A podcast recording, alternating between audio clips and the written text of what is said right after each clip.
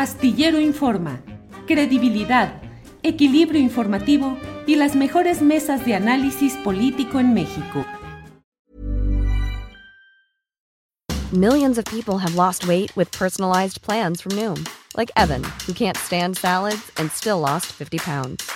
Salads generally for most people are the easy button, right? For me, that wasn't an option. I never really was a salad guy. That's just not who I am. But Noom worked for me. Get your personalized plan today at Noom.com. Real Noom user compensated to provide their story. In four weeks, the typical Noom user can expect to lose one to two pounds per week. Individual results may vary. Many of us have those stubborn pounds that seem impossible to lose, no matter how good we eat or how hard we work out. My solution is PlushCare. PlushCare is a leading telehealth provider with doctors who are there for you day and night to partner with you in your weight loss journey. They can prescribe FDA-approved weight loss medications like Wagovi and Zepbound for those who qualify. Plus, they accept most insurance plans. To get started, visit plushcare.com slash weight loss. That's plushcare.com slash weight loss.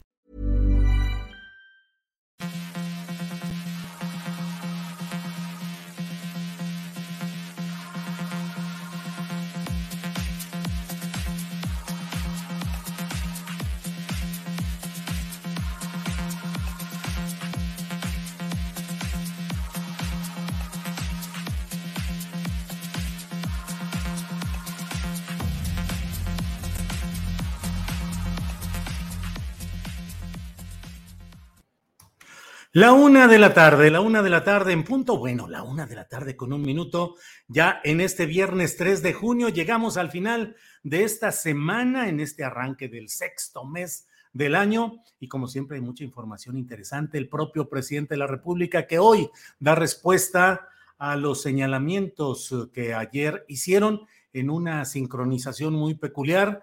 Eh, Francisco Labastida Ochoa eh, en una entrevista radiofónica, Alito Moreno, eh, durante una también muy extraña y peculiar eh, toma de posesión de un segundo periodo. Fue reelecto como presidente de la Conferencia Permanente de Partidos Políticos de América Latina, la COPAL, antaño tan famosa y tan reconocida, con tanto prestigio y que ahora no vive sus mejores momentos, y menos si ahora tiene como presidente reelecto a Alito Alejandro Moreno Cárdenas, presidente del Comité Nacional del PRI, y luego Porfirio Muñoz Ledo, de ello he escrito en la columna astillero que puede usted leer en la jornada, donde doy cuenta del siempre mutante Porfirio Muñoz Ledo, que ha transitado por todo el abanico partidista, por diversas administraciones, desde las más contrarias a lo que hoy está en la llamada cuarta transformación, eh, aplaudidor de gobiernos eh, priistas, funcionario con el gobierno de Vicente Fox, eh, en fin, un personaje tempestuoso, así es, pero siempre acomodado a sus propios intereses. Bueno, pues Alito, La Bastida y Muñoz Ledo hablando en diferentes tonos y de diferente manera acerca de la presunta vinculación del gobierno del presidente Andrés Manuel López Obrador con los grupos oscuros cuya denominación exacta no doy porque ya sabe usted que luego aquí en YouTube sobre todo y en Facebook también nos castigan y nos desmonetizan por el uso de términos que están tan en boga y que bueno, ya sabe usted, esto no es más que un breviario, un desahogo, decirles, bueno, incluso en términos de lo que ha significado em, la, mm, eh, pues todos estos eh, corridos especiales y artistas, cantores que elogian todo este tipo de asuntos oscuros abiertamente y sin ningún problema. Pero aquí decimos esos nombres que usted ya sabe cuáles son y bueno, pues ahí tenemos problema. Entonces, eh, vamos a avanzar en nuestro programa de este día. Tenemos desde luego la reacción del propio presidente de la República, que ha señalado de manera clara cuál es el, eh, la situación, cuál es el, momento, eh, la respuesta que él da a lo que está sucediendo en ese terreno de las acusaciones ayer señaladas es una cuestión de edad, incluso dijo el propio presidente López Obrador de ello. Vamos a tener información más completa y más concreta más adelante con nuestra compañera Adriana Buentello. Y le voy comentando también que otro de los temas importantes de esta de estas horas es la llegada a México ya extraditado de César Duarte, el exgobernador priista de Chihuahua, que pues ha sido eh, planteado con mucha eh, anticipación, con mucha exigencia, el que fuese enviado a México y que bueno, desde el punto de vista de quienes hacemos este programa y por eso el título de hoy se refiere a ese tema, pues son claves importantes para ver hasta dónde va la voluntad política de llegar a castigos contra personajes de primer nivel de la política del sexenio pasado. Desde luego Enrique Peña Nieto, desde luego el multisecretario de aquellos tiempos, Luis Vigaray, que yo solía decir que era el cerebro sustituto de los pinos, y eh, el propio Manlio Fabio Beltrones, que fue presidente nacional del PRI. Bueno, es la una de la tarde con cinco minutos. Teníamos concertada una entrevista a la una de la tarde con el exgobernador panista de Chihuahua, eh, Javier Corral Jurado. Eh, pues Adriana, yo creo que si no está conectado, vamos a seguir adelante y bueno, pues dejemos atrás un incumplimiento pues de esta de este compromiso que habíamos tenido de una entrevista a la una de la tarde. Bueno, ha llegado a México extraditado y tenemos alguna información, no sé, Déjeme ver si eh, tenemos la oportunidad de ir dando información de esta índole o le voy comentando acerca de lo que implica y lo que significa esta llegada al, eh, eh, a México del exgobernador priista César Duarte, porque significa en pocas palabras el que se pueda actualizar la información relacionada, relacionada con el tema de la Operación Zafiro. La Operación Zafiro, ya hablamos la semana, en esta misma semana, hablamos con los autores, el martes hablamos con los autores del libro, em, eh, déjeme ver un poquito aquí, em, un poquito la, situación. Bueno, le voy comentando pues, Operación Zafiro, eh, déjeme nada más cerrar. Usted sabe que aquí usted se da cuenta de cómo movemos y cómo manejamos las cosas, porque pues somos poquitos, pero muy entusiastas. Y entonces, em,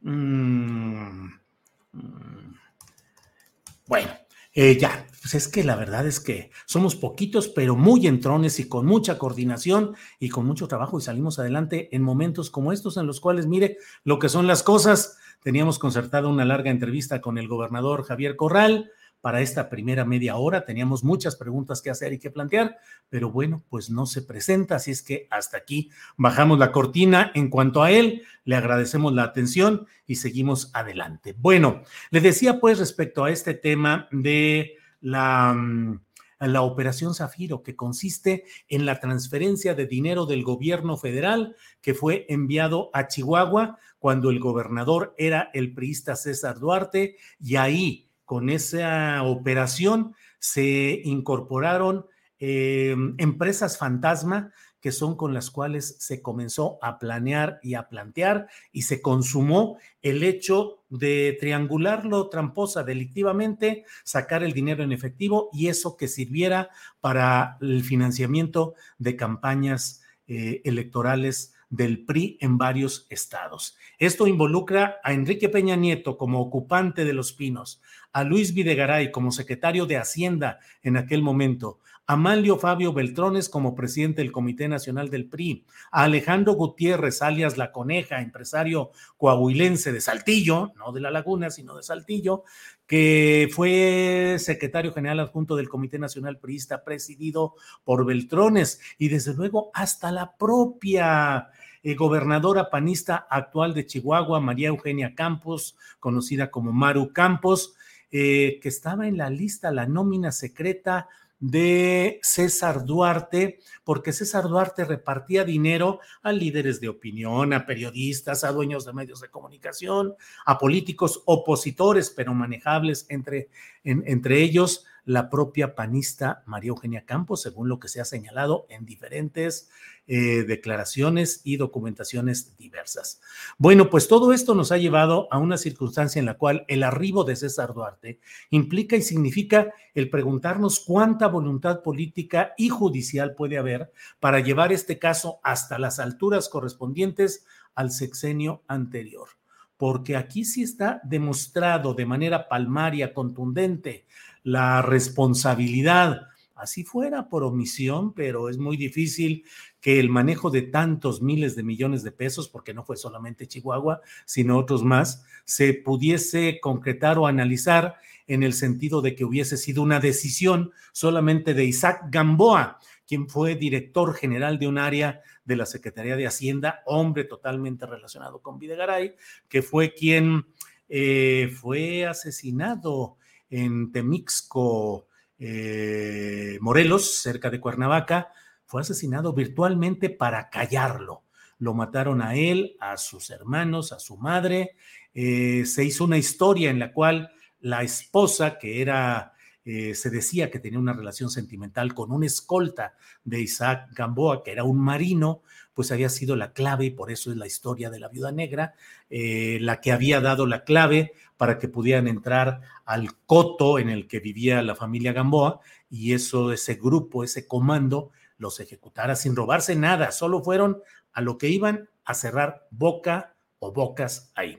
Bueno, mire, pero sobre este tema de lo que está pasando en Chihuahua, vamos, estamos agradeciendo mucho el que podamos, eh, el que contemos ya en este momento con la participación, con una actualización de lo que está sucediendo Um, en, Chihuahua. Por ello está con nosotros Jimmy Armendaris, eh, reportero eh, establecido en Chihuahua. Me agradezco Jimmy Armendaris, reportero en Raichali.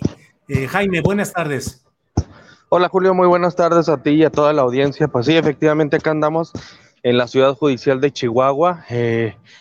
aquí adentro se está llevando esta primera audiencia penal en contra de César Duarte. César Duarte se encuentra en una de estas salas hacia acá, hacia el fondo y está escuchando actualmente los cargos que le está imputando el Ministerio Público o la Fiscalía General del, Estado. Eh, ¿Qué ha sucedido en términos procesales? ¿Qué dicen los abogados de un lado, los fiscales? ¿En qué fase van, Jimmy? Ahorita estamos solo en la, en la lectura de los, de los cargos, es decir, es una audiencia inicial. Se le está informando al exgobernador de los cargos que le están eh, formulando y en este caso es por dos, por dos delitos. Uno tiene que ver con el peculado y el otro por asociación delictuosa, que entre ambos pudiera alcanzar, según los cálculos que se hacen tomando en cuenta el Código Penal del Estado, eh, de entre dos años, seis meses como mínimo y pudiera superar los 12 años de prisión por los hechos que le están eh, imputando. Lo que le han informado hasta ahorita al, al exgobernador es que durante del 2011 al 2014 en el que él estuvo en el poder, él acabó hasta 2016, pero en específicamente de estos años, le establecen que desvió por lo menos 96 millones de pesos desde el gobierno del estado, que él fue el orquestador de estos desvíos eh, hacia unas instituciones como fue la Unión eh, eh, una unión, perdón, una unión ganadera que él había creado junto con otras personas, pero de la que él es socio mayoritario, tiene por lo menos el 90% de las acciones, según ha establecido el MP en su, en su relatoría inicial y también a través de una financiera que se llama Financiera División del Norte, que en ambos él está como, como principal socio, es decir, es él la persona que encabeza estas, estas, eh, estos organismos privados y a los que se le entregaron una serie de recursos mediante programas que supuestamente, o por lo menos dice el MP, que se simularon una serie de, de recursos o convenios desde el gobierno para entregarles los recursos. Entre algunos ejemplos, eh, se detalló que compraron em, equipo para inseminación artificial para ganado bovino, eh, por tanto, por lo menos por 10 y 16 millones en dos entregas eh, durante marzo y durante abril del 2012.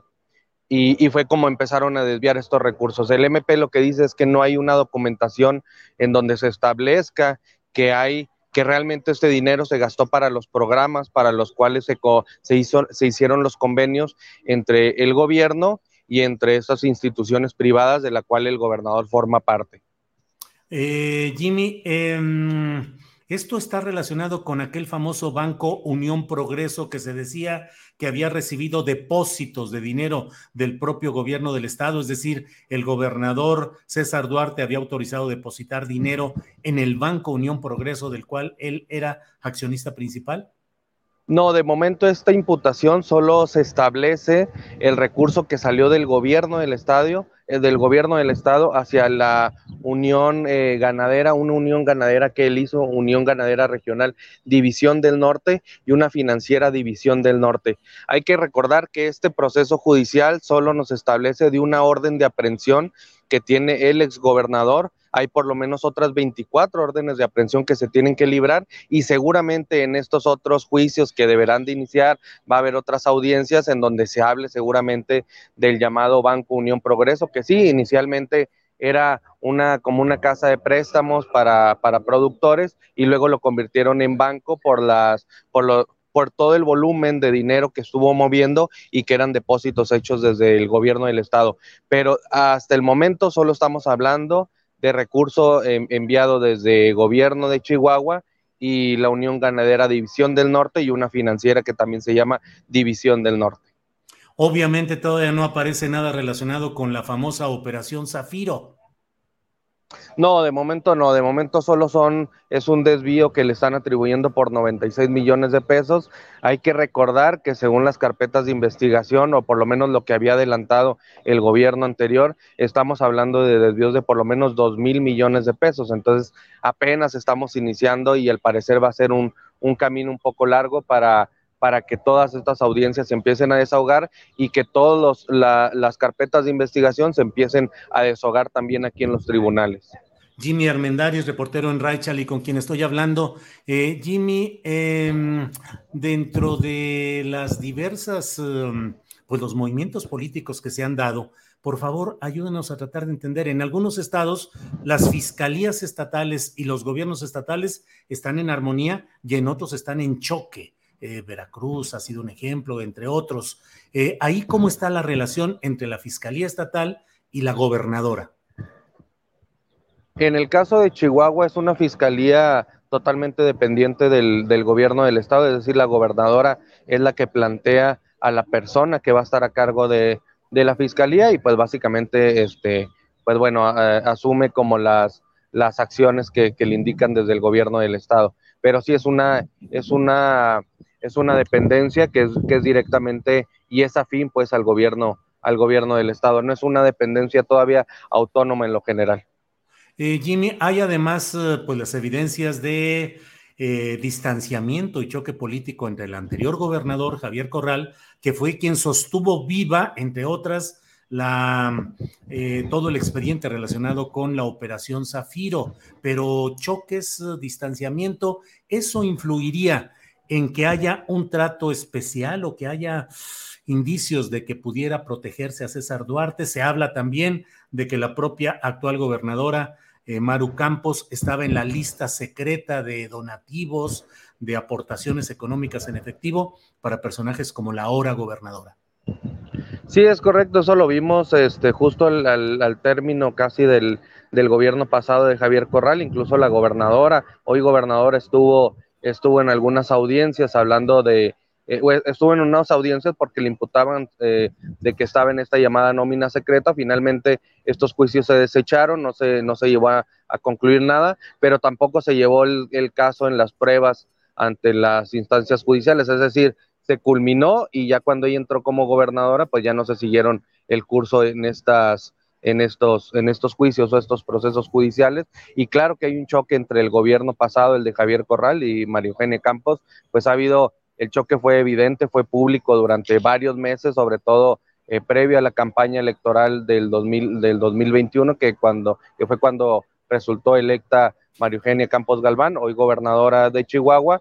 Y bueno, habrá que ver eh, si esto también va a influir luego en las, en las siguientes elecciones, sobre todo en los movimientos al interior del PAN, porque sigue habiendo personas que están como en el proyecto de Javier Corral o que creen en él y hay otros que prefieren estar del lado de la gobernadora actual. Entonces, obviamente va a repercutir en lo político y vamos a ver también las piezas que, que tienen otros partidos políticos que también fueron señalados como parte de esta red de corrupción que tejió eh, César Duarte y a ver cómo se van a estar moviendo. Por lo pronto aquí mismo en la ciudad judicial se ha hablado, o, bueno, no se ha hablado, se han elegido a personas que estuvieron vinculadas de alguna forma con, con César Duarte. Eh, personas que han llegado a las magistraturas eh, y personas que se han movido aquí también en el, en el interior del, del, Poder Judicial. Y por eso es que algunas voces de oposición señalan que es posible que, que la verdadera justicia no vaya a llegar para Chihuahua, sobre todo teniendo el mismo César Duarte piezas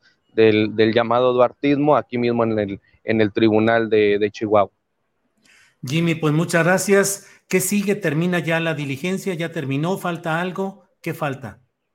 No, actualmente están, actualmente están leyendo los cargos que, le imputan, están detallando eh, la forma en la que salieron los cheques, cómo se emitió cada uno de los cheques en por lo menos 11 transacciones que se realizaron del 2011 al 2014 y una vez que se lea esto, eh, ya será determinación de Duarte y de, y de, las propias personas que lo están ayudando en el, equipo jurídico de establecer si quieren que de una vez entren al tema de saber si lo vinculan o no a proceso penal y para esto tienen ya sea que lo digan de hoy mismo eh, o tienen la opción de irse a, a, un plazo de 72 horas o la duplicidad que está, es hasta 144. En caso de que esto pase, estaríamos eh, hablando de que la determinación de si se le vincula o no a proceso a César Duarte sería allá de entre lunes al jueves de la siguiente semana. Pero por lo pronto hoy se tiene que acabar de leer todos los hechos que le está imputando el MP, los detalles que se tienen y saber la defensa de César Duarte que determina a qué plazo se va para poder vincular o no a proceso al exgobernador de Chihuahua. Jimmy, muchas gracias. Aprecio mucho que nos hayas dado todo este panorama político, judicial, procesal y te envío un saludo y estamos atentos a que siga en este proceso que va a ser muy interesante. Jimmy, muchas gracias. Gracias, Julio, y encantado de poder ayudar posteriormente con la información. Gracias, hasta luego.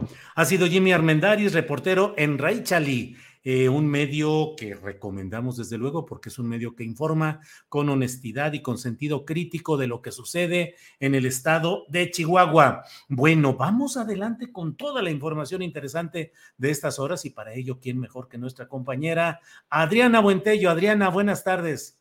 Buenas tardes, Julio. Feliz viernes a todos. Ya fin de semana, pero híjole, qué fin de semana. Se acercan las elecciones ya este fin de semana toda la carrera política, la intensidad, Julio, y, ayer no fue la excepción. Vimos a un Porfirio Muñoz Ledo, pues, ¿cómo le, pusiste tú? Ahora ya no es siquiera es camaleónico, ya es mutante. Mutante, pues es que, oye, ha cambiado, es un ejemplo impresionante de vigencia política, eh, Adriana, sin lugar a dudas. Si hubiera, eh, si se anotara en el, en el, uh, en un premio de supervivencia política, seguramente estaría ahí en un récord Guinness, porque eh, toda su historia ha estado desde aplaudirle a Gustavo Díaz Ordaz después del 68, aplaudirle como priista, y la misma enjundia que le hemos visto en todas las ocasiones, la ha puesto para defender lo blanco o lo negro, lo rojo o lo café, lo eh, cualquier cosa, él lo defiende con una inteligencia política que sí tiene, y es un experto en el histrionismo. Si uno lo ve en privado, es un hombre que siempre está pensando en si le van a tomar una fotografía, en si él va a actuar, o sea, siempre está en una pose porque es un hombre realmente con una vocación política absoluta. Y alguien que, como dicen, pica piedra, es decir, yo lo he tratado en algunas ocasiones, he visto procesos en los cuales él ha estado participando políticamente.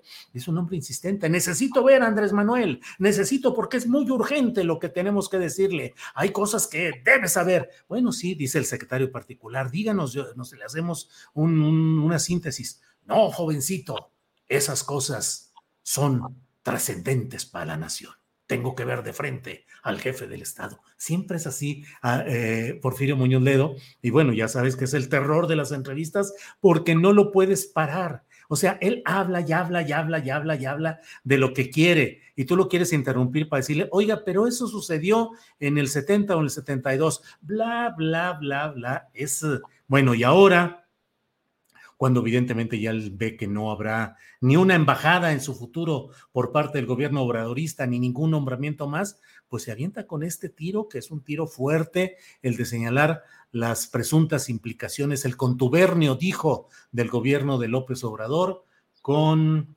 el crimen organizado. Fuerte, Adriana.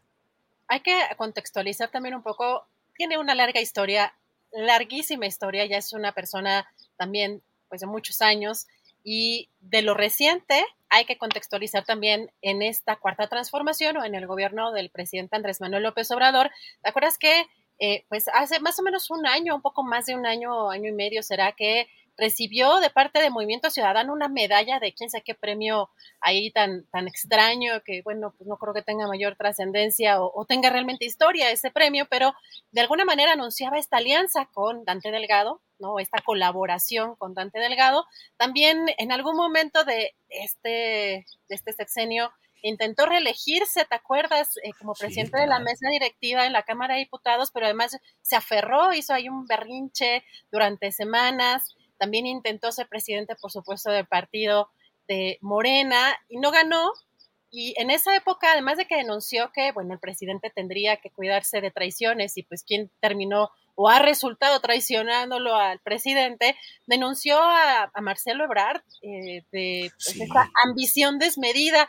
Híjole, es que entre ambiciones habría que poner ahí un ambiciómetro o no, alguna medición ahí porque de pronto no se entiende cuál es la congruencia que entienda, entendemos quizá lo que tú mencionabas es, el, oficio político, la cuestión de cómo permanecer y seguir vigentes, pero ahí es donde no entra mucho la congruencia, Julio, em, la coherencia en pues, una actuación que ha sido bastante particular y también denunció, si te acuerdas, el, eh, hace como dos años, me parece, eh, bueno, no, porque fue el año pasado en las elecciones, el que no lo incluyeron en la lista de diputados para las elecciones en la representación proporcional y también, bueno, dijo que era obligación del partido y, como dices, es una actuación tras otra de parte de Porfirio Muñoz Ledo que ha estado incrustado en la política con distintos colores. También, eh, pues, ¿te acuerdas con Vicente Fox que fue eh, embajador, ¿no? Eh, ante la Unión Europea. Ahora no le dieron la de Cuba, aunque ya estaba, según él, la palabrada en esta entrevista que le dio Elisa Lanís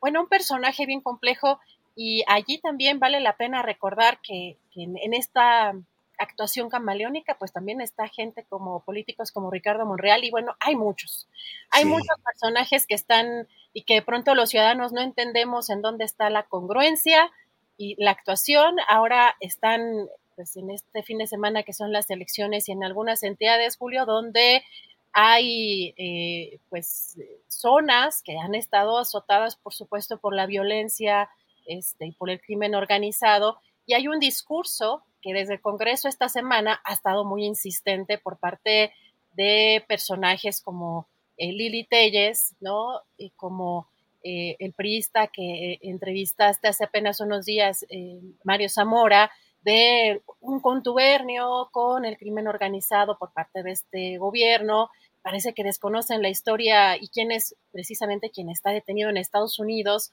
que fue secretario de Seguridad Pública, independientemente de lo que mencione todos los días el presidente. Pero los hechos ahí están y ahora es un discurso que parece pues muy ilustrativo de cómo están, pues eh, la oposición está en estas, previo a estas elecciones y veíamos esta imagen también con Alito, el Porfirio Muñoz Ledo. Si te parece, rescatamos este segmento para que, eh, que es la parte además que más se entiende, porque también de pronto a, Porfirio Muñoz Ledo ya no se le entiende muy bien algunas, algunas frases. Eh, vamos a escuchar qué fue lo que dijo ayer eh, precisamente de este tema. Él piensa que puede heredar al siguiente gobierno su asociación con los delincuentes. ¿Y qué eso le otorga? Mayor poder. Porque además de tener la autoridad, los recursos del gobierno federal, estos se suman a los del narcotráfico. Los que no hay nada que se le pueda oponer. A esto llamamos en México el maximato. Yo quiero repetir públicamente, debe entender Andrés Manuel Observador que su contubernio o alianza con narco no es heredable, no es heredable. Porque estos, como lo han hecho siempre y en todas partes, en todas plazas políticas, se entienden con el que va a llegar. Ya no va a necesitar el narco del presidente. Es un tema moral, tema de, de análisis político. Y se va a olvidar. Va a prescindir el presidente. Y habrá el peligro de que exija más a los nuevos actores. Y que tarde el proceso para que llegue a un armazón de otro tipo. Entonces yo pienso que México debe reflexionar en una nueva constitucionalidad y en un nuevo pacto social, pacto de poder, le llama mi amigo Alberto de la tú, hace muchos años.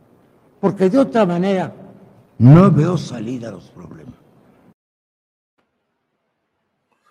Ahí lo tienes, ahí lo tienes. Eh, Porfirio Muñoz Ledo es eh, dentro de todo el, amplio eh, perfil que diste, Adriana, y que desde luego lo suscribo y así es de todo lo que ha brincado de un lado a otro, que ha sido lo mismo un celoso vigilante de, del priismo, que luego pasó al Partido Auténtico de la Revolución Mexicana, donde fue eh, candidato presidencial, eh, fundó luego junto con eh, Cuauhtémoc Cárdenas la corriente, la corriente interna, que finalmente devino en el Frente Democrático Nacional y luego en el PRD, fue perredista, fue morenista, fue quien le puso la banda presidencial al propio presidente López Obrador. Fue una selección en la cual pues el poder presidencial hizo que fuera desde antes, es decir, eso fue en septiembre, electo como el nuevo em, presidente de la mesa directiva de la Cámara de Diputados y en esa función que él recibiera la banda presidencial de Enrique Peña Nieto, la transfiriera, y la pusiera al propio presidente López Obrador. Y fíjate lo que son las cosas. En la columna astillero que se puede leer hoy en la jornada, rescato lo que tuiteó el propio Porfirio Muñoz Ledo al siguiente día de la toma de posesión del presidente López Obrador, es decir, el 2 de diciembre de 2018, tuiteó esto. Desde la más intensa cercanía, confirmé ayer que Andrés Manuel López Obrador ha tenido una transfiguración. Se mostró con una convicción profunda, más allá del poder y la gloria.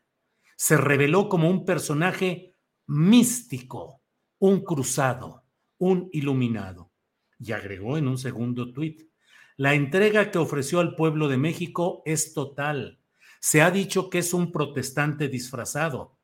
Es un auténtico hijo laico de Dios y un servidor de la patria. Sigámoslo y cuidémoslo todos. Tres años y medio atrás, eso fue lo que tuiteó Porfirio Muñoz Ledo, Adriana.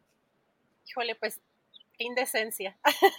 sí, qué indecencia. La verdad, estas cuestiones, como dices, ya, no, ya ni siquiera camaleónicas, ya mutantes. Es de verdad impresionante. Hoy sí creo que vale la pena rescatar lo que dijo el presidente López Obrador respecto a por un lado, le dijo que ya está chocheando prácticamente, ¿no? Por un lado. Esa es eh, una parte que llama la atención y por lo cual también él dice que se va a ir. Vamos a ver si es cierto, ¿no? Porque además también hay que recordar que si el, sin el presidente Morena, híjole, va a tener unos retos impresionantes sin esa figura moral, porque prácticamente Morena es el López Obradorismo. No hay, hay una pelea, una, unas internas que realmente no se ve en concreto cómo se pueda salvar al partido sin la presencia del presidente López Obrador. Y pues él ha anunciado que se va a ir. Vamos a ver, esa sería una cuestión muy congruente de, su parte, el retirarse, incluso dice que ya no tendría ni celular. Eh, ha sido pues reiterativo en esa, en esa parte. También dejaría descobijado su movimiento o el partido, pero tiene razón en cuanto a que cuánto, Julio, cuánto se puede estar en la política o sea, no tienen recursos para jubilarse y escribir. Y, eh, ¿Por qué esa insistencia, ¿no? De, tantos años de permanecer en estos enredos y sobre todo en estas cuestiones mutantes que no tienen como pues mucho sentido social, si no es por ambiciones personales precisamente. Así que esa es la parte interesante de lo que está sucediendo y de las declaraciones que hoy dio el presidente, Julio los calificó, sobre todo también porque ayer dio una entrevista La Bastida justamente a Carmen Aristegui, que finalmente pueden ser interesantes las declaraciones, por supuesto, de Francisco Labastida, pero se colocaron, digamos, en, en una posición de ocho columnas, dando una pues, connotación de mucha importancia a estas declaraciones que dijo que pues el pacto, ya sabes, con Peña Nieto para llegar al poder, y que hoy el propio presidente de la República dijo que eh, pues en su discurso, precisamente cuando está en esta toma, o eh, cuando le entrega la banda, él reconoce que pues, tuvo una actuación adecuada Peña Nieto en, este cambio de administración. Eh, sin embargo, calificó tanto lo de la Bastida como lo de Muñoz Ledo de declaraciones corrientes y vulgares y pues también retó, así tienen pruebas, que las presenten. Si te parece, escuchamos qué fue lo que, lo que dijo. Es realmente eh, muy corriente muy vulgar todo esto.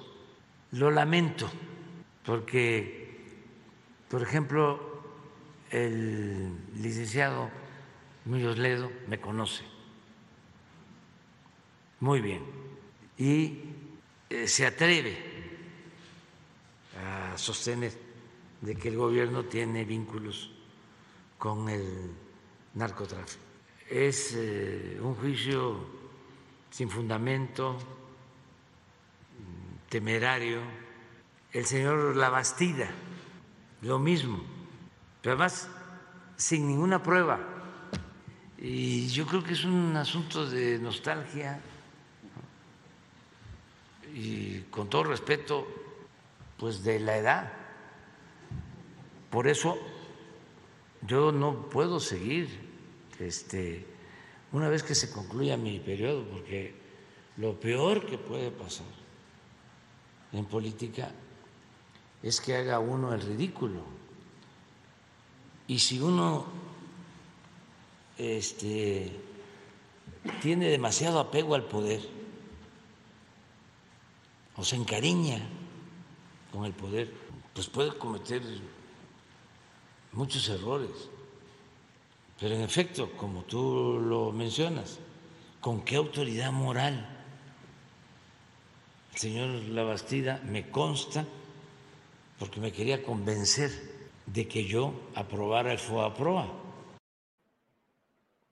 Pues sí, Adriana, la verdad es que eh, los argumentos deben ser analizados en sí mismos, es decir, hay que analizar cuál es la circunstancia real de lo que está pasando con el crimen organizado, su predominio en tantos lugares, las estadísticas que muestran un incremento en el número de delitos relacionados con todo esto y desde mi punto de vista, y así lo escribí en la propia columna astillero, pues el hecho de que hay indicios y señalamientos de involucramiento creciente de esos factores de los poderes oscuros en la construcción de poderes políticos en los estados, particularmente Sinaloa, donde está eh, documentado, señalado, publicado por los pocos medios críticos e independientes que hay allá, particularmente Río 12, pues de las maniobras que hizo el grupo eh, que lleva el nombre precisamente de este estado eh, para impedir que el PRI pudiese desplegar su operación electoral, digamos, normal o irregular, ya se habría de ver más adelante,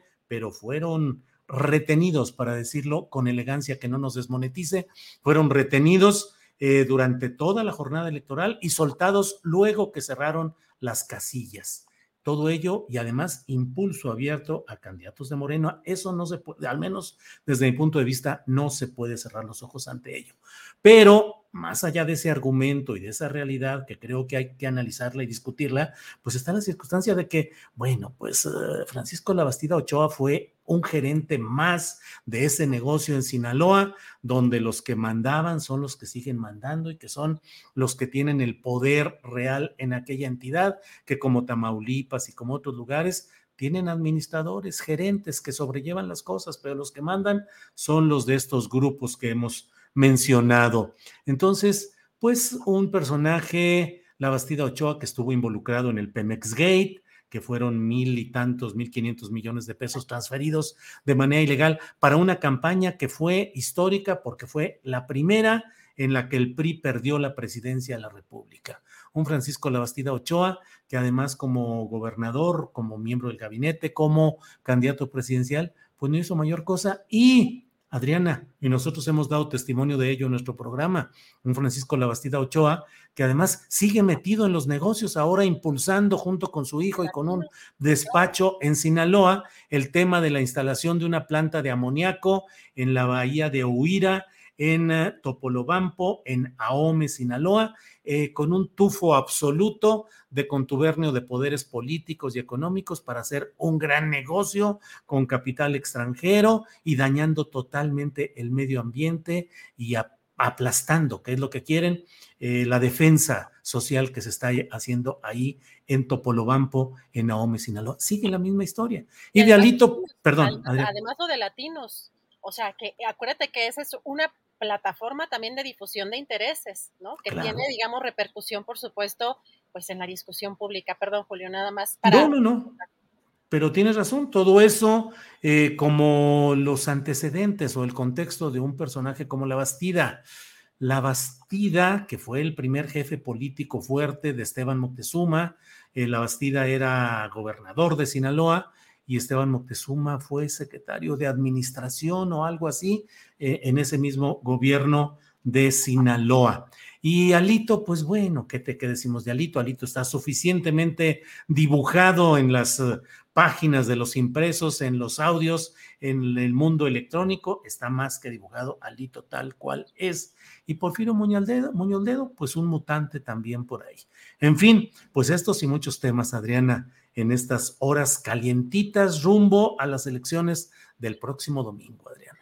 Así es, Julio, vamos a estar muy pendientes de cómo se desarrollan estas elecciones. Y ya está por aquí nuestro invitado, nuestro siguiente invitado. Regresamos en un ratito más, Julio, con más información.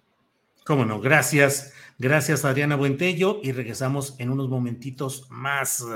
Eh, voy a hablar con Eduardo González Gómez, él es presidente del Ayuntamiento Indígena Provisional electo de San Juan Atzingo, en el Estado de México. Ya hablamos con él y con otra autoridad comunal en días anteriores, cuando denunciaron todas las maniobras de taladores pues no clandestinos, porque lo hacen a la luz pública y con absoluta impunidad en esta parte del Estado de México, donde está eh, esta región, este lugar llamado Bosque del Agua. Estar talando constantemente, estar derribando árboles y bueno, eh, estuvieron con nosotros, eh, denunciaron, lo dije en aquella ocasión que yo sabía lo riesgoso y lo valiente que era que dieran la cara porque pues ahí las cosas se arreglan de manera muy complicada. Está con nosotros Eduardo González, a quien saludo. Eduardo, buenas tardes. Buenas tardes, apreciado Julio, a tus órdenes. Gracias por la oportunidad de participar en Al contrario, Eduardo, supe que después de nuestra entrevista hubo una visita de personal del gobierno federal para verificar lo que se había señalado, algo así. ¿Qué sucedió, Eduardo? Sí, eh, acudió personal de la FGR para llevar a cabo una diligencia constatar, corroborar eh, lo que nosotros estamos eh, informando, reportando, denunciando en nuestro escrito que le dirigimos al presidente de la República, al gobernador y a otras dependencias del gobierno federal. Eh, y lo constataron muy bien, afortunadamente, porque en el momento en que andaban ahí recorriendo los parajes afectados de nuestro bosque por la tala clandestina, estaban talando en ese momento pues, los taladores, como todos los días. quisieron detenerlos, el personal de la FGR pidió el apoyo eh, para que lo resguardara eh, la Guardia Nacional. Eh, fueron con ellos cinco vehículos con personal de la Guardia y quisieron detener a esos taladores, pero los taladores se comunicaron inmediatamente con los demás y los demás acudieron en su auxilio. Y bueno, pues hubo un enfrentamiento a balazos, afortunadamente no hubo heridos, no hubo víctimas que lamentar, pero bueno, por lo difícil que vio el personal de la FGR y de la Guardia Nacional cómo está la cosa de la tala ahí, pues tuvieron que retirarse y llegaron pues por llegando de Toluca y tuvieron que salir eh, por la parte de Morelos, estimado Julio. Y pues continúa pues la acción impune de estos taladores y ustedes qué han, cómo ha avanzado su organización, su lucha, cómo va. Sí, del escrito que te comentaba que dirigimos, eh, las respuestas que nos han dado, pues no son satisfactorias, son como siempre nos han contestado, eh, sin realmente mostrar interés absoluto por atender el problema Y ante esa situación, eh, pues aprovechando que este próximo domingo eh, es el Día Mundial del Medio Ambiente, hemos este, acordado aprovechar esa fecha muy importante para nosotros para celebrar ese día haciendo una manifestación pacífica, bloqueando la carretera México-Chalma, para pues hacer un poquito de presión, llamar la atención de nuestras autoridades, para que, bueno, pues vean que estamos preocupados, estamos desesperados y realmente pedimos el auxilio de todas las autoridades para que ya se atienda a este grave problema que está afectando a nuestros bosques, a los bosques del Parque Nacional Laguna de Zempoala, que pertenecen al Gran Bosque de Agua, que es una superficie forestal de aproximadamente 250 mil hectáreas que se encuentran entre la Ciudad de México, entre Cuernavaca y entre Toluca y abastece de agua en un 70-80% a la Ciudad de México, en un 100% a la ciudad de Cuernavaca y en una buena parte al Valle de Toluca, así como obviamente a nuestras comunidades. Eduardo, pues es un paso más adelante en la defensa de sus bosques y en este movimiento, pues veamos y esperemos a ver qué sucede, porque obviamente em, pues la situación se complica las autoridades no están actuando y el colmo sería que traten de actuar contra ustedes este domingo en la expresión eh, pública de resistencia civil que van a realizar, Eduardo. Eh, estamos eh, contemplando esa situación y estamos intentando hacer algo para que no sea así. Vamos a pedir, solicitar algunas medidas precautorias y, que, y el envío de observadores por parte de la Comisión de Derechos Humanos eh, para que, bueno, pues estén ahí eh, presentes como testigos y, bueno, pues este, que nos apoyen, que no nos dejen solos. Invitamos a toda la población a que nos apoye, a que participe, a que no se haga indiferente, a que no piense que ese problema no le va a afectar, porque realmente ya no está afectando. Las lagunas en Puebla están eh, disminuyendo su, su, agua que hay en ellas, los arroyos, los veneros de los que se abastecen de agua las diferentes poblaciones están disminuyendo también eh, su caudal, algunos incluso han desaparecido y de seguir así, si no hacemos nada, eh, lo vamos a lamentar mucho todos. Eduardo, ¿nos dices de nuevo la hora y el lugar exacto en el que están convocando a esta movilización? Sí, con mucho gusto. Eh, va a ser el próximo domingo 5 de junio entre las localidades de Coyotepec y Santa Marta, que se encuentran en, la parte norte del municipio de Ocuilan, y ahí cerca está la desviación hacia la, eh, Cuernavaca por Lagunas de Zempoala, carretera Toluca, Cuernavaca por Lagunas de Zempoala, es la carretera México-Chalma. Eh, a la hora, la hora es a las 8 de la mañana. Como punto de referencia es eh, la gasolinería de Santa Marta, y la idea es estar ahí y no quitar el bloqueo, sino hasta que acudan pues funcionarios, servidores públicos de alto nivel, del más alto nivel posible, para que dialoguemos con ellos y se comprometan por escrito a resolver el problema de una manera inmediata y eficaz. Eduardo, pues estaremos atentos, esperemos el lunes siguiente tener eh, oportunidad de platicar si hay algo eh, que debamos señalar respecto a los resultados de esta movilización y aquí estamos atentos a lo que ahí suceda. Por lo pronto, pues muchas gracias, Eduardo. Sí, estimado Julio, y gracias a tu auditorio. Gracias, hasta luego. Hasta luego. Pues mire, es una de tantas luchas que se dan a lo largo y ancho del país donde la gente se cansa de que haya pues tanta tranza, tanta tranza en la cual, eh, como lo he dicho, y luego hay quienes eh, pues se ofenden porque a veces hay una defensa eh, genérica de lo que es la cuarta transformación y los ideales y los planteamientos, y en eso pues es mi absoluto respeto a esas posturas pero luego a veces no se asume o no se entiende que la estructura burocrática en estos asuntos ambientales, y solo estamos hablando de esto, si nos metemos a la Fiscalía General de la República, a la Secretaría de Agricultura, donde está un personaje, Víctor Villalobos, que nada más sirve a los intereses de Alfonso Romo en temas tan delicados como es la agricultura, los recursos hidráulicos. Bueno, pues toda es una, es una estructura en la cual eh, siguen muchos de los funcionarios del pasado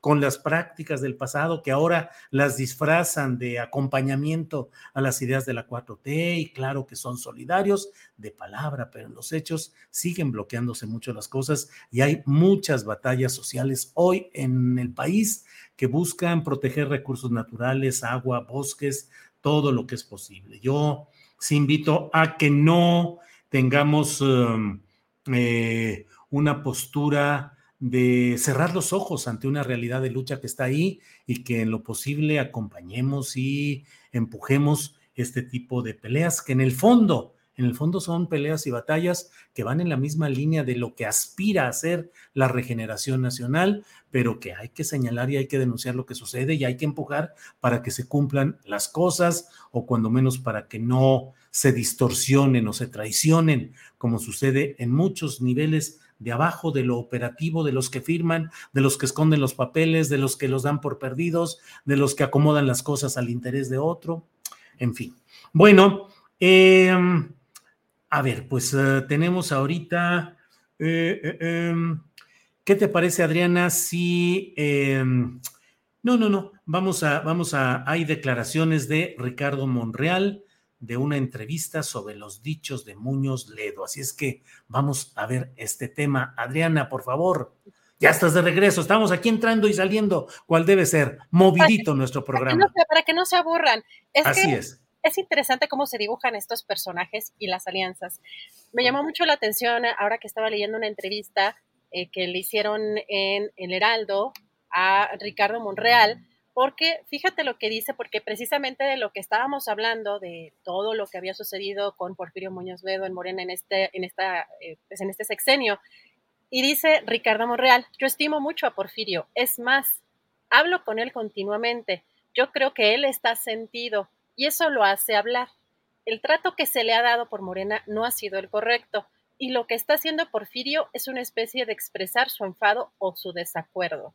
Es muy fuerte, pero no hay elementos de prueba. Es una falsedad porque los que conocemos a Andrés desde hace 25 años, yo lo conozco y lo he acompañado en la lucha política, no damos crédito a eso, es falso. Él no estaría nunca en un acuerdo con el crimen organizado, nunca. Él es humanista, un hombre conciliador en el tema social, pero no, nunca un cómplice. Eso te lo garantizo y te doy mi palabra. Entonces yo creo que Porfirio, lo digo con todo respeto, exageró en su comentario y posición. Esto es lo que dice Ricardo Monreal, que está sentido y por eso son estas declaraciones. ¿Cómo ves, Julio?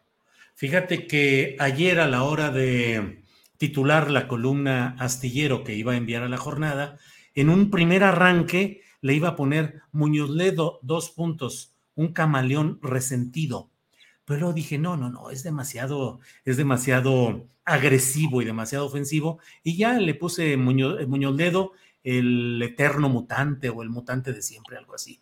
Pero mi primera lectura fue esa, pues, un camaleón resentido. O sea, evidentemente hay un resentimiento de Porfirio Muñoz Ledo, eh, quien supone no discutamos ahorita si los merece o no, pero supone que él eh, merece un trato distinto, una serie de concesiones y de, cargos y de cosas eh, que le den una relevancia. Y la verdad es que Porfirio Muñoz Dedo cayó, cayó de caer, de de, bajar, de descender en los ánimos dominantes de lo que es la 4T, así de sencillo, o sea, dejó de estar en el ánimo y ya no hubo más eh, espacio político para Porfirio y pues ahí están los señalamientos. Y efectivamente, eh, Ricardo Monreal tiene largos años de conocer a Andrés Manuel y creo que efectivamente no está en el ánimo de, del presidente de la República ni del ciudadano López Obrador el estarse moviendo en esos parámetros de una complicidad mafiosa, de entendimientos oscuros. Eh, pero bueno, pues eh, eh, la videocharla que puse ayer decía algo así como Muñoz Ledo alegra a Alito y similares, porque finalmente estas declaraciones de Muñoz Ledo, claro que son oxígeno puro, proyectiles eh, muy oportunos para los adversarios de López Obrador, que te están diciendo, mira, ahí lo está diciendo y él que fue eh, morenista metido, que fue quien le puso la banda a López Obrador, mira lo que está diciendo. Pero bueno, pues así va todo esto. Como dicen en, la política, como quien da el último golpe es el que gana, porque estamos cerrando la semana y después de estos escándalos de Alito, de los audioalitos que estuvimos viendo en esta semana, pues quien cierra la semana como dices, dándole oxígeno a la oposición, precisamente es Porfirio Muñoz Ledo. Fíjate, interesante, eh, ya no lo puse en este segmento, pero en esta misma eh, conferencia, Porfirio Muñoz Ledo, de alguna manera da como prueba de este nexo con el crimen organizado, pues lo que hemos visto una y otra vez repetidamente en los medios cuando el presidente López Obrador se baja a saludar a la mamá del Chapo. para esos, para muchos, eso es una prueba eh, fidedigna de una alianza entre el presidente y el crimen organizado, que pues no sé tú, Julio, pero a mí no me parece que es más una atención a un adulto mayor. Lo hemos visto, pues, en su historia, hacerlo con muchas personas, ¿no? Y, no sé eso si realmente pudiera ser una prueba o con qué parámetros.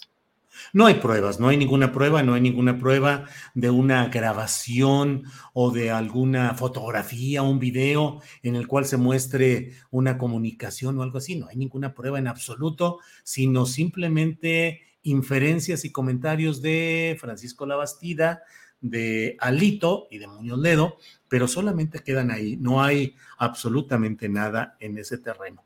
Y bueno, cierra la semana con esto y cierra la semana luego con las elecciones estatales, que estaremos informando, porque ahí la realidad política es la que nos va a decir este fin de semana, el sábado y específicamente el domingo, pues cómo van las cosas, cuánto se mantiene el apoyo popular a la llamada cuarta transformación, qué tanto avanzan los opositores y qué tanto se puede seguir adelante con una lucha política y electoral en México por una vía pacífica, porque ojalá y no sea así, pero en algunos lugares, sobre todo en Tamaulipas, pues asoman los riesgos de retrocesos y de choques que serían absolutamente indeseables. En fin, pues ahí vamos caminando, Adriana. Julio, ya es hora de la hora de la inclusión. Vámonos, si quieres, con, nuestro querido Daniel Robles, que nos tiene preparado como cada semana algo bien especial. Julio, ¿te parece? Vamos a ver qué nos presenta hoy nuestro querido Daniel Robles. Daniel, ¿cómo estás? Muy buenas tardes. Buenas y calurosas tardes, Julio, Adriana, Ángeles y tripulación astillero. Hoy les quiero platicar sobre una gran lección de vida y uno de mis más ambiciosos proyectos. Hace algún tiempo, específicamente durante la pandemia, tuve momentos críticos. Depresivos. Y de crisis existencial. Me sentía aislado de mis amigos y familia. Y en un punto en el que no encontraba un sentido en mi vida. Sin duda necesitaba ayuda profesional. Sin embargo, el personal de salud mental no está familiarizado ni capacitado para atender casos como el mío. Mucho menos vía remota. Como si las personas con discapacidad no tuviéramos broncas internas, como todos. Imagínense a una persona sorda tratando de contactar con algún servicio de soporte emocional. Por teléfono. Ahora imagínense a mi mamá solicitando apoyo para mí. Por teléfono. Siendo ella mi interlocutora y solicitando fuera videollamada. Para que por lo menos, me miraran a los ojos y vieran mis reacciones. Todos ponían voz de Watt. Y se declaraban incompetentes. Bueno, después de una larga búsqueda por diferentes medios, contactamos a una psicóloga maravillosa. Con especialidad en sexualidad humana. Y que además trabaja en una casa hogar para personas con discapacidad. Me entendió perfectamente y hasta conoce perfectamente el uso de tableros de comunicación como los que yo utilizo. Ella tiene un programa de cuatro puntos básicos. Dirigidos a padres de personas con discapacidad. Pero en este caso, la terapia la tomé yo, puesto que la intención era, proporcionarme las herramientas necesarias para que tome el control de mi vida.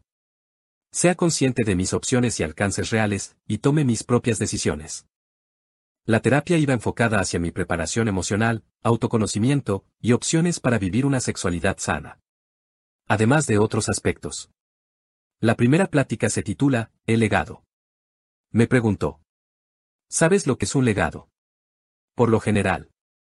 Los seres humanos han utilizado el sexo como medio reproductivo y para perpetuar la especie. Formar una familia y dejar un legado tras de sí. A grandes rasgos. Porque hay mucho contexto más. Y yo, aunque biológicamente podría procrear.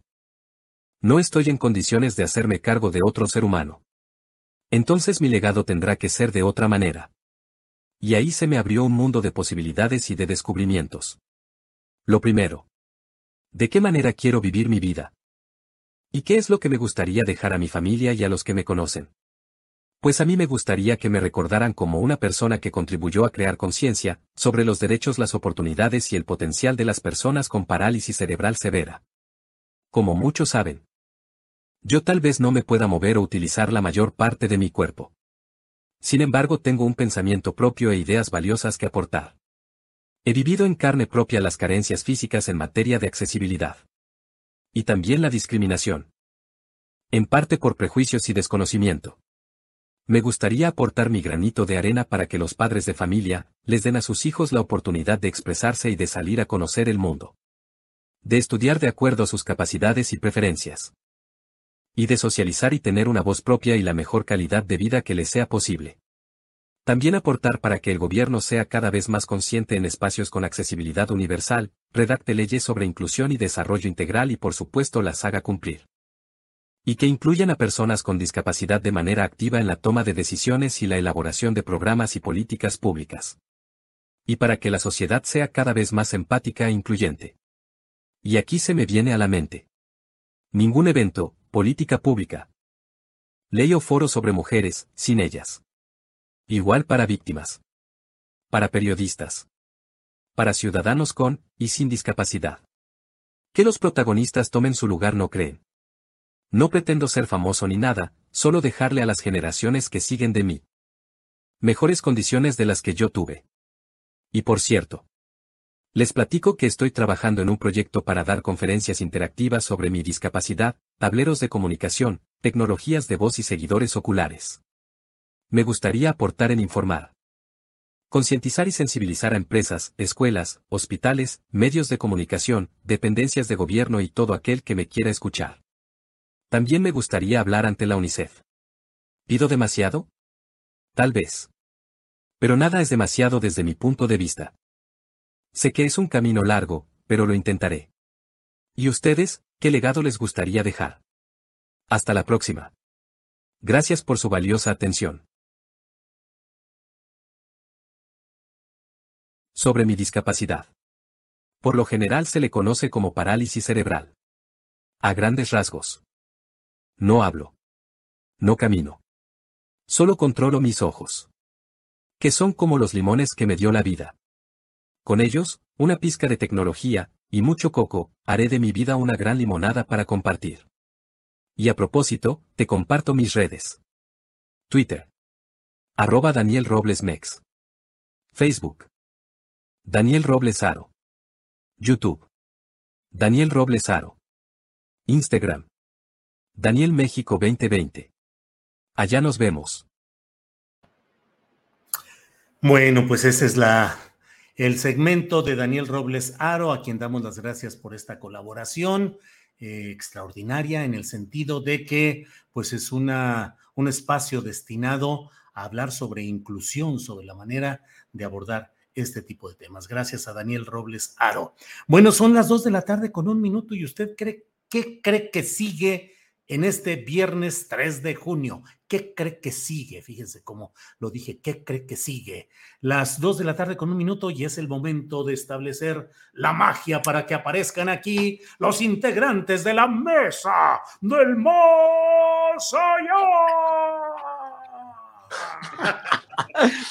en esta ocasión con Luisa Iglesias como nuestra invitada especial. ¡Eh!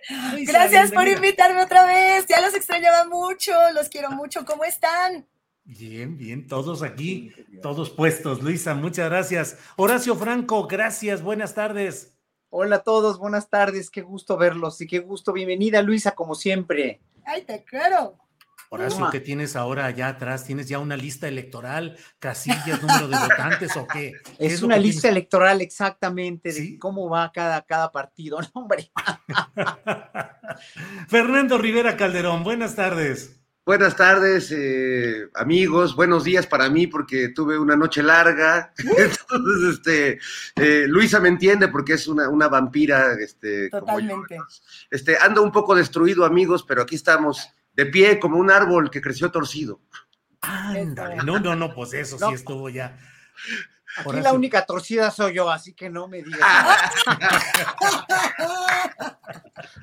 A ver, Fernando Rivera Calderón, ¿qué haces tú los domingos? ¿Qué es lo que más te gusta de los domingos?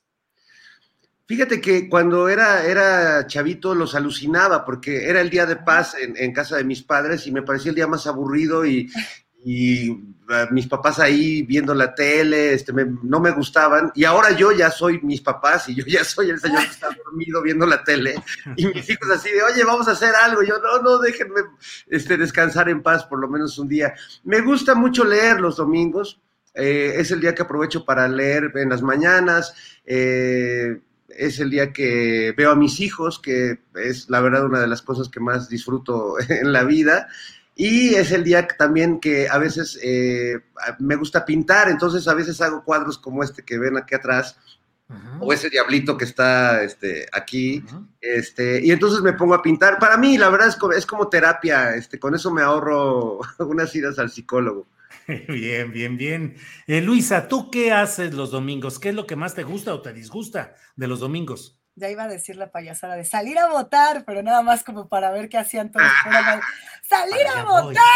No, a ver, eh, los domingos son un día en el que uno puede buscar un poco de paz, un poco de entretenimiento, un poco de lo que quiera, ¿no? Yo en lo personal trato de dos cosas, o de ir al cine o de ver muchas series y de tratar de enriquecer como esta parte cinematográfica, que también es mucho parte de lo que yo me dedico. Ahora este fin de semana yo tenía planeado el domingo irme a ver Jurassic Park, pero con esto de que los dinosaurios del PRI andan echando mucho relajo entre semana, ya no sé, ya no sé si tiene sentido o no que nos vayamos a ver Jurassic Park este fin de semana. Igual y sí, igual y salen algunos nuevos dinosaurios, como estos que ahora nos, nos andan saliendo por aquí, que se ha puesto requete bueno el chisme.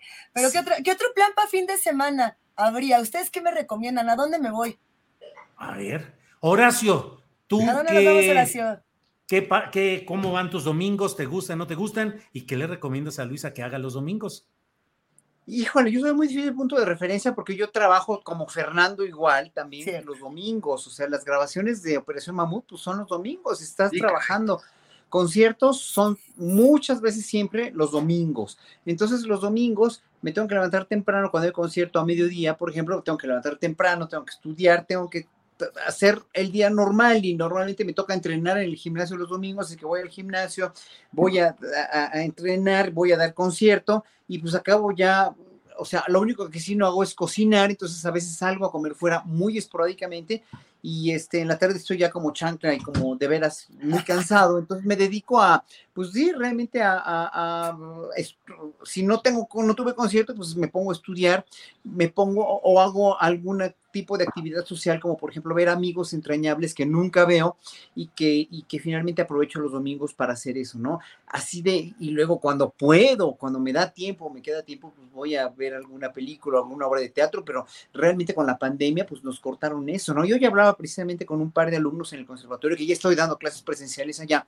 y este, que, que en verdad la depresión que nos dio a todos por la, el aislamiento de la pandemia, la depresión en la que caímos por no tener contacto con los demás por no asistir a espectáculos o por no tener conciertos o no tener eventos, sí es una cosa que todavía estamos este, mm, cosechando todavía, ¿eh? Sí está, estuvo muy fuerte, porque por ejemplo a mí, que yo he dado muchos conciertos en- durante toda mi vida, pues me, me quitaron dos años, que fue una pequeña partecita de mi vida, pero a un chavo de 18, 16 años, o a un chavo de secundaria que esté explorando el mundo, le quitas dos años de contacto con, con el mundo, sí estuvo bien severo, ¿eh? Ahor- Ahorita estamos viendo esas consecuencias. Gracias, Horacio. Eh, don Fernando Rivera Calderón, si yo le digo a usted dinosaurios, ¿en qué piensa? ¿En una serie televisiva? ¿En una película? ¿En la realidad política de México? ¿En qué piensa Fernando Rivera Calderón? Pienso en, en Francisco Labastida cantando este, Soy el nene consentido. Ay, no. No, pues es- eh, este, pienso sin duda en, en los dinosaurios eh, políticos que, que han salido nuevamente eh, en un acto de autoexcavación de sus propios restos. Y ahorita que decía Luisa que iba a ver este Jurassic Park, pues yo, yo a veces cuando veo estos dinosaurios como Muñoz Ledo, como Francisco Labastida, eh, no sé si estamos eh, acudiendo a una película de dinosaurios o a una película de George A. Romero como El regreso de los muertos vivientes, o a una, peli- o a una película como de Semana Santa, así de los milagros del Mesías, porque me parece que López Obrador resucita a los muertos políticos, y ya van varios que, que nos ha traído de vuelta, y yo digo, bueno, ¿de dónde salió Así el es. jefe Diego? O sea, los veo saliendo de sus tumbas y, y pidiendo, no cerebros, pero sí, pues un poco de- del, del billete y del poder perdido, ¿no? Gracias, Fernando. Luisa Iglesias, ¿qué serie, qué, en qué género, con qué película o con qué visión eh, darqueta, gótica o, o de cuál ubicarías lo que está pasando en el dinosaurismo político mexicano? ¡Wow! Esta pregunta me encanta porque lo quiero relacionar directamente con Stranger Things. El, el upside down, el mundo, el mundo al revés, como lo dijeron en, en algún debate político hace unos años. El Demogorgón. El Demogorgon está de vuelta y yo creo que el Demogorgon aplica para todos los partidos, para todas las posturas, para todos los radicalismos uh, extremos donde de pronto no estamos encontrando posturas claras y sobre todo no estamos encontrando el interés hacia la ciudadanía, que eso es lo que a mí realmente me tiene de una u otra manera preocupada, ¿no? El que, a ver, eh, dentro de todas estas posturas, dentro de todos estos pleitos políticos, dentro de todas estas filtraciones, dentro de todo este, tú hiciste, tú dijiste, tú tal, ¿dónde está el interés en nosotros y de que nos está sirviendo a nosotras y a nosotros como ciudadanos toda esta información? Ahora sí que el famosísimo paqués. Stranger Things me parece un ejemplo interesante para relacionarlo porque, por ejemplo, hace todo este símil entre la parodia del horror, que es un poco lo que vemos dentro del mundo político, y también hace un símil con la propia política cuando habla del conflicto entre Rusia y Estados Unidos, que ahora lo estamos viendo más que nunca. Tanto en Rusia y en Estados Unidos como ese mismo conflicto se puede extrapolar o se puede trasladar a realidades en todos los países, como la nuestra, cuando de pronto tenemos enemigos construidos, ya sean los buenos buenísimos o los malos malísimos, que yo creo que no caer en eso en 2022 puede ser muy peligroso. En mi héroe consentido y mi villano favorito, creo que dos posturas que nos pueden hacer mucho daño, sobre todo en el análisis ciudadano. La verdad. Gracias. La verdad. Bien, La Luisa. verdad. La verdad. Bien, Luisa, gracias. Horacio, a ti que lo que estamos viviendo en México en estos momentos, en estas horas, rumbo a este domingo, eh, ¿en qué te hace pensar en alguna serie, alguna película, alguna ópera, alguna obra musical? ¿No? ¿Te acuerdas de la serie de Dimensión Desconocida? Sí, claro. Así como, como si de veras este, nos, hubieran, nos hubiéramos puesto en un universo paralelo, ¿no? Cuando hace, hace tres años, nada más que lo recordaba muy bien Adrián hace ratito, eh, en lo que pude escuchar de- del noticiero, andaba yo en la bicicleta, pero entonces sí estuvo, estuvo muy fuerte lo que dijo Adrián y muy cierto, ¿no?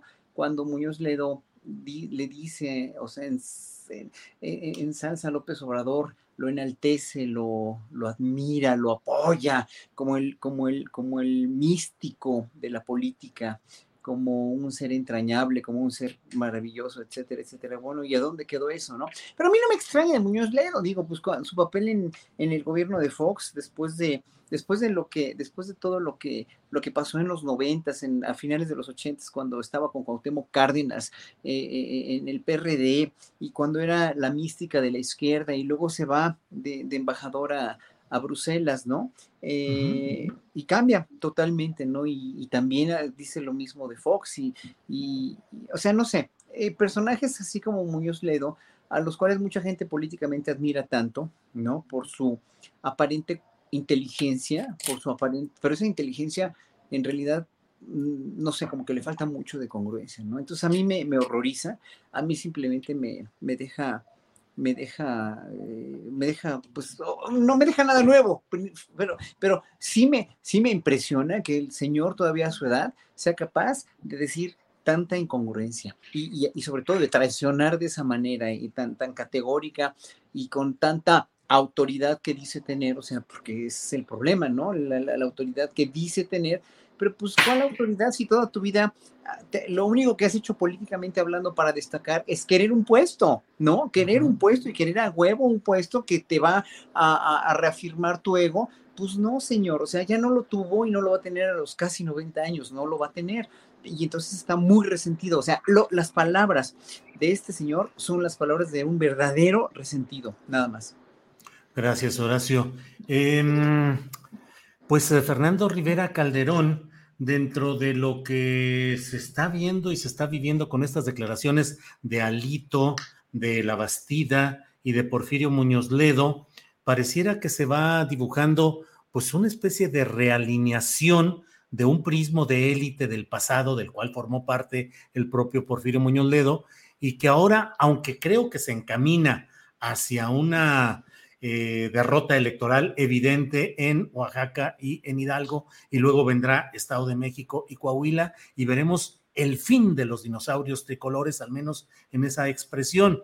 Pero, pues a mí me parece que a pesar de todo ello, está a tambor batiente la, la, la, conjugación de factores mediáticos, empresariales y políticos en este caso, que van tratando de carcomer la, el proyecto del presidente López Obrador y que tratan de ir creando una impresión de ingobernabilidad, de conflicto y de crisis que les permita abonar el camino rumbo a 2024. ¿Cómo ves toda esta serie de rollos en los que ya medio me hice bolas, pero tú nos hablas de esclarecer, Fernando? Bueno, es que sin duda es, es eh, pareciera un embrollo, pero la, la, verdad es que están muy claras las posturas y los ataques y sobre todo esta, esta formación de coro griego, ¿no? De, de el, muro de las lamentaciones, donde van probando diferentes estrategias para golpear, ¿no? Eh, probaron lo de la casa gris, que ya el hashtag de José Ramón creo que ya va en el 5000 o una cosa así, y no, no les termina de pegar. Eh, probaron con lo del tren Maya y los eh, ambientalistas como Derbez y Rubén Albarrán y estos personajes, y tampoco el presidente les dijo, vengan, este, los invito a platicar. No, pues estamos haciendo nuestras películas y nuestras rolas, no nos, nuestras cosas son más importantes, ¿no?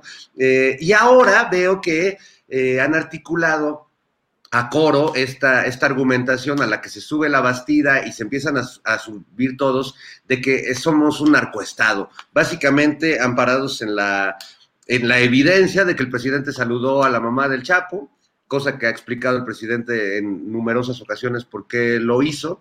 Eh, y bueno, pues ahora vemos a, todos, ¿no? Desde Vicente Fox con esa gran ortografía que tiene, hasta Lili Telles pasando por la Bastida, pues eh, lanzando este dardo envenenado de que tenemos un narcoestado. Lo curioso es que lo dicen, pues quienes sí fueron parte de, de narcoestados, que Francisco Labastida que no nos venga a decir, porque él también cuando fue gobernador, pues eh, tenía bastante cola en ese sentido eh, y hay investigaciones que que han visto nexos de, de, su gobierno con el crimen organizado. Felipe Calderón, que, que está, sigue defendiendo a García Luna cuando está detenido y se enojan los periodistas. Me, he leído a Raimundo Rivapalacio o vi a Ciro Gómez Leiva ahora con Epigmenio. ¿Cómo se enojan y le, les hierve la sangre cuando les mencionan a García Luna y a Felipe Calderón?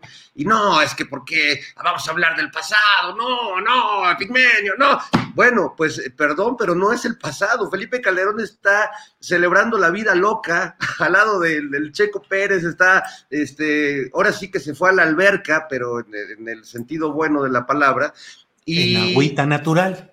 En agüita natural, bueno, sabemos que le gusta estar en el agua, pero me parece que, que eh, hay, no entiendo ese enojo de estos periodistas de que se señale eh, a, a, a, delincuentes que están en la impunidad y que la Bastida hable de un pacto de, del PRI, por ejemplo, para que llegara, eh, para que ganara López Obrador pues es pasarse por alto 30 millones de votos, ¿no? O sea, ahora resulta que la transición que estamos viviendo en este país y la 4T se la debemos a Peña Nieto y al PRI, o sea, parfavar, como dicen los jóvenes hoy en día.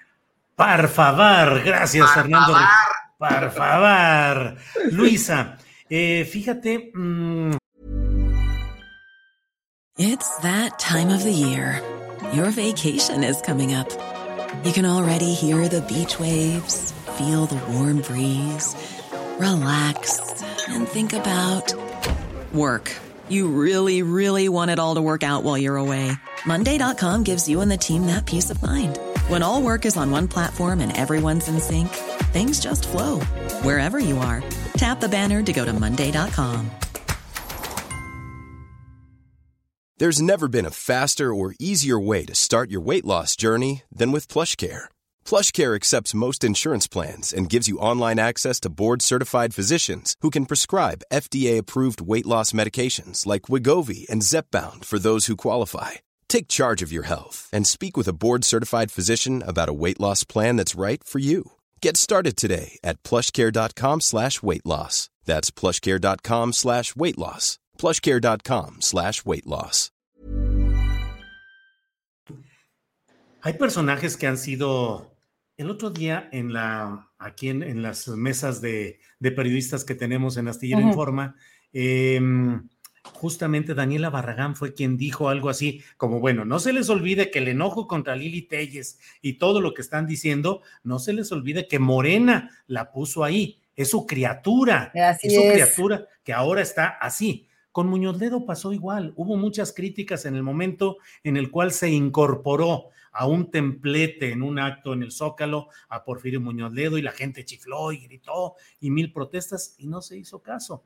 Eh, encuentro inclusive también por aquí en eh, un tuit de Meme Yamel, eh, periodista y en redes sociales, que dice, ¿qué sentirán todos los que me lincharon en la temible república de Twitter por criticar a Muñoz Ledo y su ya bastante extendida permanencia en la política mexicana? A fin de cuentas, Luisa, a veces se están reciclando como si fueran en historias también, no solo de Frankenstein, sino de monstruos en lo general, pues eh, reconstituyendo viejas figuras que crecen y luego actúan conforme a su naturaleza, que suele ser el cambiar, el ser mutantes, el traicionar, el irse por otro lado. ¿Qué opinas de todas esas historias de recomposiciones corporales, Luisa?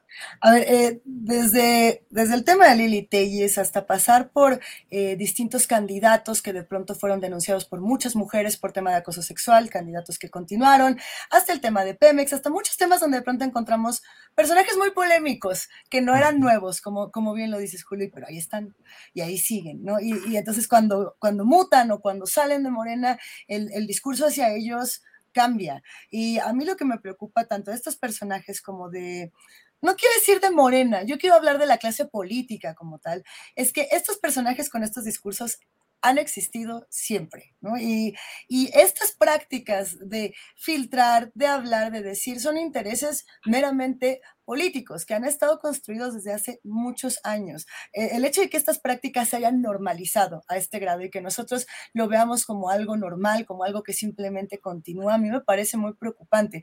Y yo tengo una posición quizás impopular eh, con respecto a lo que ha ocurrido en, las últimas semanas, ¿no? Por ejemplo, con el tema de, Alejandro Moreno, dirigente del PRI, que yo decía, a ver, todas las filtraciones eh, han estado ahí, o bueno, el tema de las filtraciones ha estado ahí. Son muchos años, por ejemplo, que llevamos viendo este tipo de prácticas como tal. Son ilegales para un lado y para el otro, ¿no? y digamos, nosotros las volvemos normales, pero no hay un interés hacia nosotros. Era un poco con lo que comenzaba. si de pronto Julian Assange de Wikileaks dice, yo voy a filtrar estos audios porque es del interés ciudadano, saber que el gobierno de Estados Unidos está haciendo esto y esto y esto y está teniendo estas prácticas bélicas en este país, en este otro, en este otro, y, construye toda esta narrativa. Ahí hay un interés de decir, ciudadanos, sepan lo que está ocurriendo. Mi pregunta es, ¿qué busca Lili Telles? Cuando, cuando se suma a este discurso. ¿O qué busca Porfirio Muñoz ¿O qué busca la Bastida? Generar eh, este estado de ingobernabilidad o esta sensación de que hay ingobernabilidad. Pero eso tampoco será nuevo, porque esa es una práctica que existe desde hace muchos años. Yo me pregunto, ¿tiene que ver con las elecciones del domingo? a lo mejor que ya vieron perdidas todas las, las elecciones y que de pronto, pues eh, un poco la, la premisa o la narrativa que ya estamos viendo es que todo el mundo dice, pues se las va a llevar Morena todas, no sabemos, y, tampoco es meternos mucho ahí, o, o, es que irse perfilando para el 2024, falta mucho tiempo para, para 2020, o sea, para, para construir esta narrativa, o ya vieron que no va a servir, eh, tampoco es que Morena se separe o que, o que esta administración se separe de este tema de las filtraciones, eh, ninguna, ninguno de estos personajes se separa de estos eh, dichos que no tienen como fundamentos detrás, y yo me quedo pensando de nada cuenta en esta orfandad política que de pronto yo siento como ciudadana en la que digo, necesito que, alguien se interese en mí. dos minutos, dos minutos, dejen de pelearse entre ustedes y volteen a ver lo que nos está pasando a lo mejor a nosotros, a nuestras inquietudes, que creo que es un reclamo social muy válido. No estoy diciendo que la administración actual no tenga un interés en nosotros, porque sí creo que lo tiene. No creo, es más, inclusive las oposiciones, pero mi punto es, eh, ensalzarse tanto o enmielarse tanto en, el pleito y en ver quién y cuál, nos está quitando de foco mucha otra información que debería de ser en este momento fundamental. Y siento que se nos pierde con personajes que ya conocemos, que ya sabemos cómo hacen, que ya sabemos qué dicen, que ya sabemos que les encantan estas prácticas y que de nueva cuenta, pues pierden por entero este enfoque de derechos humanos, nada más se queda en, en, el chisme dijo cuál dijo tal y al final, eh, pues inclusive, y, no, yo no me voy a meter a decir si lo que dice o no dice el presidente está bien o está mal, pero también les dijo a Muñoz Ledo y a la Bastida que ya estaban chochos, ¿no? O, esa, es, o esa es una declaración que yo me saqué de la manga. Según yo dijo, pues ya estás grande, ya váyase a dormir. Pero eso es lo mismo que a él le han dicho y que a mí no me gusta, por ejemplo, que se lo digan. Entonces, es como, si no me gusta que se lo digan a uno, como ciudadano, tengo que estar bien claro en decir, no se lo digan a nadie, porque a mí como adulto mayor me chochean y me pendejean por lo mismo, ¿no? Por ese tipo de discursos que están en los medios. Y ahí va mi último comentario, porque ya estoy así, bien, bien así. Ya estoy empezando a hacer... Pero es que los medios tienen una responsabilidad, la mayor responsabilidad en decir, ¿qué voy a privilegiar de esta información? O sea, ¿qué de esto realmente me sirve y qué tanto de esto es pleito? ¿No? y creo que los medios dicen, uy, carnita, uy, tripa, peleale más. Es más, voy a poner que le dijo chocho baboso, con tal de que haya como más, más clickbait, ¿no?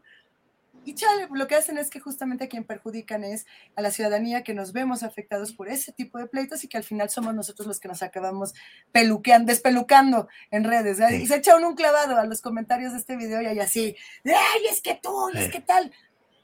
Y perdemos todos, man. Y ya, ya, perdónenme que ando aquí aventando la taza, el agua, ya, ya, ya me voy a calmar, ya me voy a calmar. De eso se trata, de eso se trata, Luisa. Para eso están estos programas, si no, ¿para qué? Horacio Franco, tú también estás, a veces te veo así, como dice Luisa, así. ¡ah! Despelucado, Horacio, despelucado. Mira, cada vez, eh, sí, sí, lo, sí me, me, me impresiona cómo, cómo esta gente puede vomitar sobre todo ya en, el ámbito más, este, más pueril, como la señora Telles con lo de Changoleón, ¿no? y luego la, entrevista que le hiciste, la, entrevista que le hiciste ayer a, este senador priista, de, de, veras qué manera tan, tan, tan tan, tan impresionante de autoengañarse, ¿no? O sea, de que, de que se lo dijo con un tono jocoso, o sea, el tono jocoso.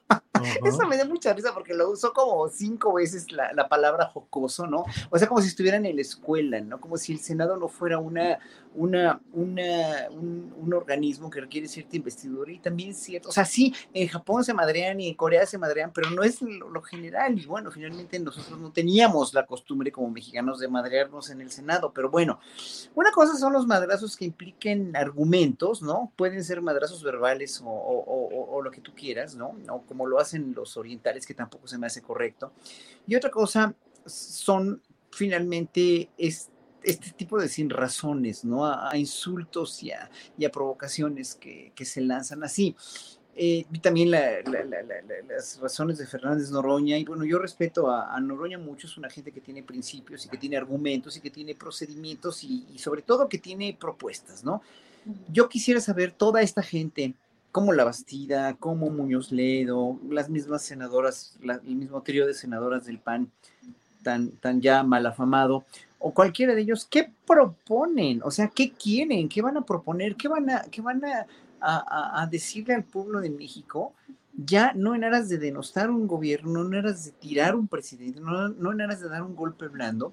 Lo mismo cuando Claudio X González le pide a Movimiento Ciudadano que se unan a la coalición, ¿no? O sea, bueno, muy bien, a mí me pareció la respuesta de Patricia Mercado muy digna, porque es de las muy pocas gentes, creo yo. Bueno, hay varias, ¿no? En el Movimiento Ciudadano, pero muy con mucha dignidad política, como la que tiene Patricia Mercado, que no, gracias, gracias, pero no gracias, no estamos para eso, no, no somos para eso, ¿no? Y bueno, si Movimiento Ciudadano llega a tener una mística que no sea empresarial, que no sea, que no sea ya de, de un movimiento, que, que sea más bien de un movimiento como lo quieren representar, que no se los creo, la verdad, no me trago el cuento, porque pues, si no, no tuvieran los gobernadores que tienen, entonces, obviamente, pues sí se les querería más, ¿no? Pero pues mira, ahorita yo iba a redundar en esto.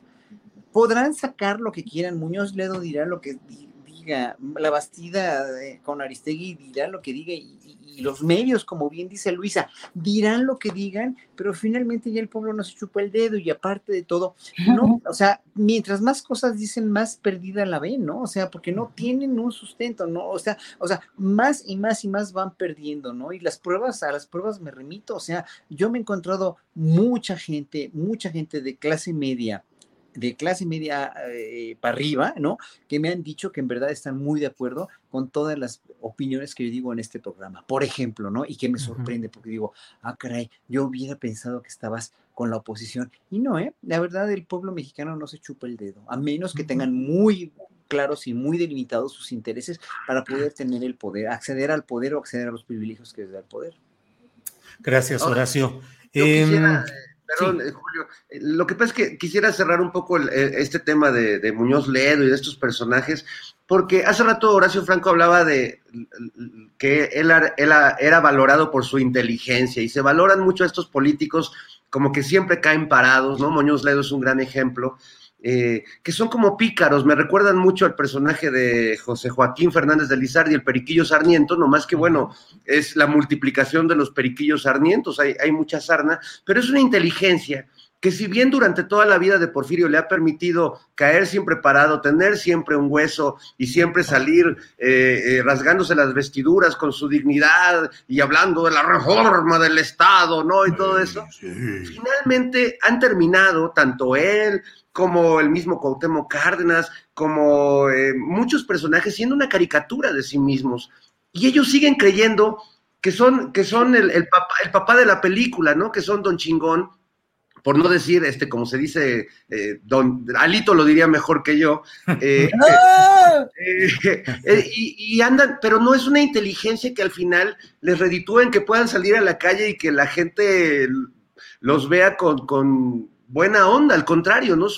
Pienso en Lili Telles, bueno, pues sí, ella se siente muy lista y cree que se sale siempre con la suya, pero en realidad se está haciendo daño a sí misma, o sea, está generando una cantidad de odio a su alrededor que no creo que a ninguna persona sana de la cabeza le guste estar generando eso alrededor. O pienso en Alito, que también es otro que siempre se sale con la suya y que se siente muy listo y que le sobran huevos, como lo dice reiteradamente, pero su inteligencia es tan básica que habiendo tenido el balón de que Laida Sansores lo estaba espiando y, balconeando este, con estos, estos mensajes y que se hubiera podido quedar muy bien en la posición de, pues miren, me está atacando el régimen, contesta con lo mismo, ¿no? Es tan básico eh, que ahora que vi la campaña que está, que está haciendo Alito, parte de la campaña que está haciendo el PRI, retoman lo que les dice el presidente a ellos. No tienen, es como Claudio X González que no tienen ideas propias. Entonces Alito ahora le dice al presidente que, que, es un traidor y que está moralmente derrotado y cualquiera que vea el anuncio dice, oye, pues esas palabras son del presidente y te las dijo a ti, güey. No, no, no.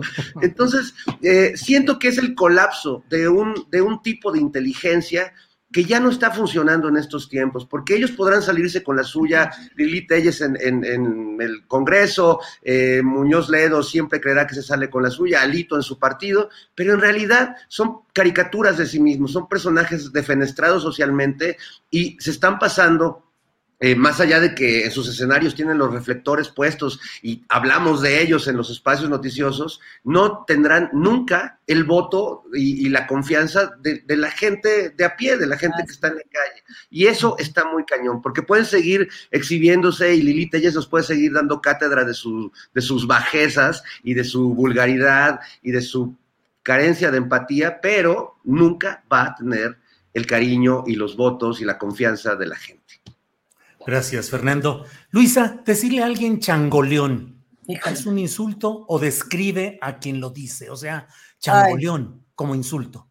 Es que, es que, a ver, esto a mí me parece muy preocupante. Ahora, Horacio, perdóname que yo gritara, es el peor, pero es que eh, eh, realmente sí, cuando eh, escucha uno a Lili Telles hacer este tipo de comparaciones, desilusiona mucho el tema de cómo la clase política nos ve a todas y a todos.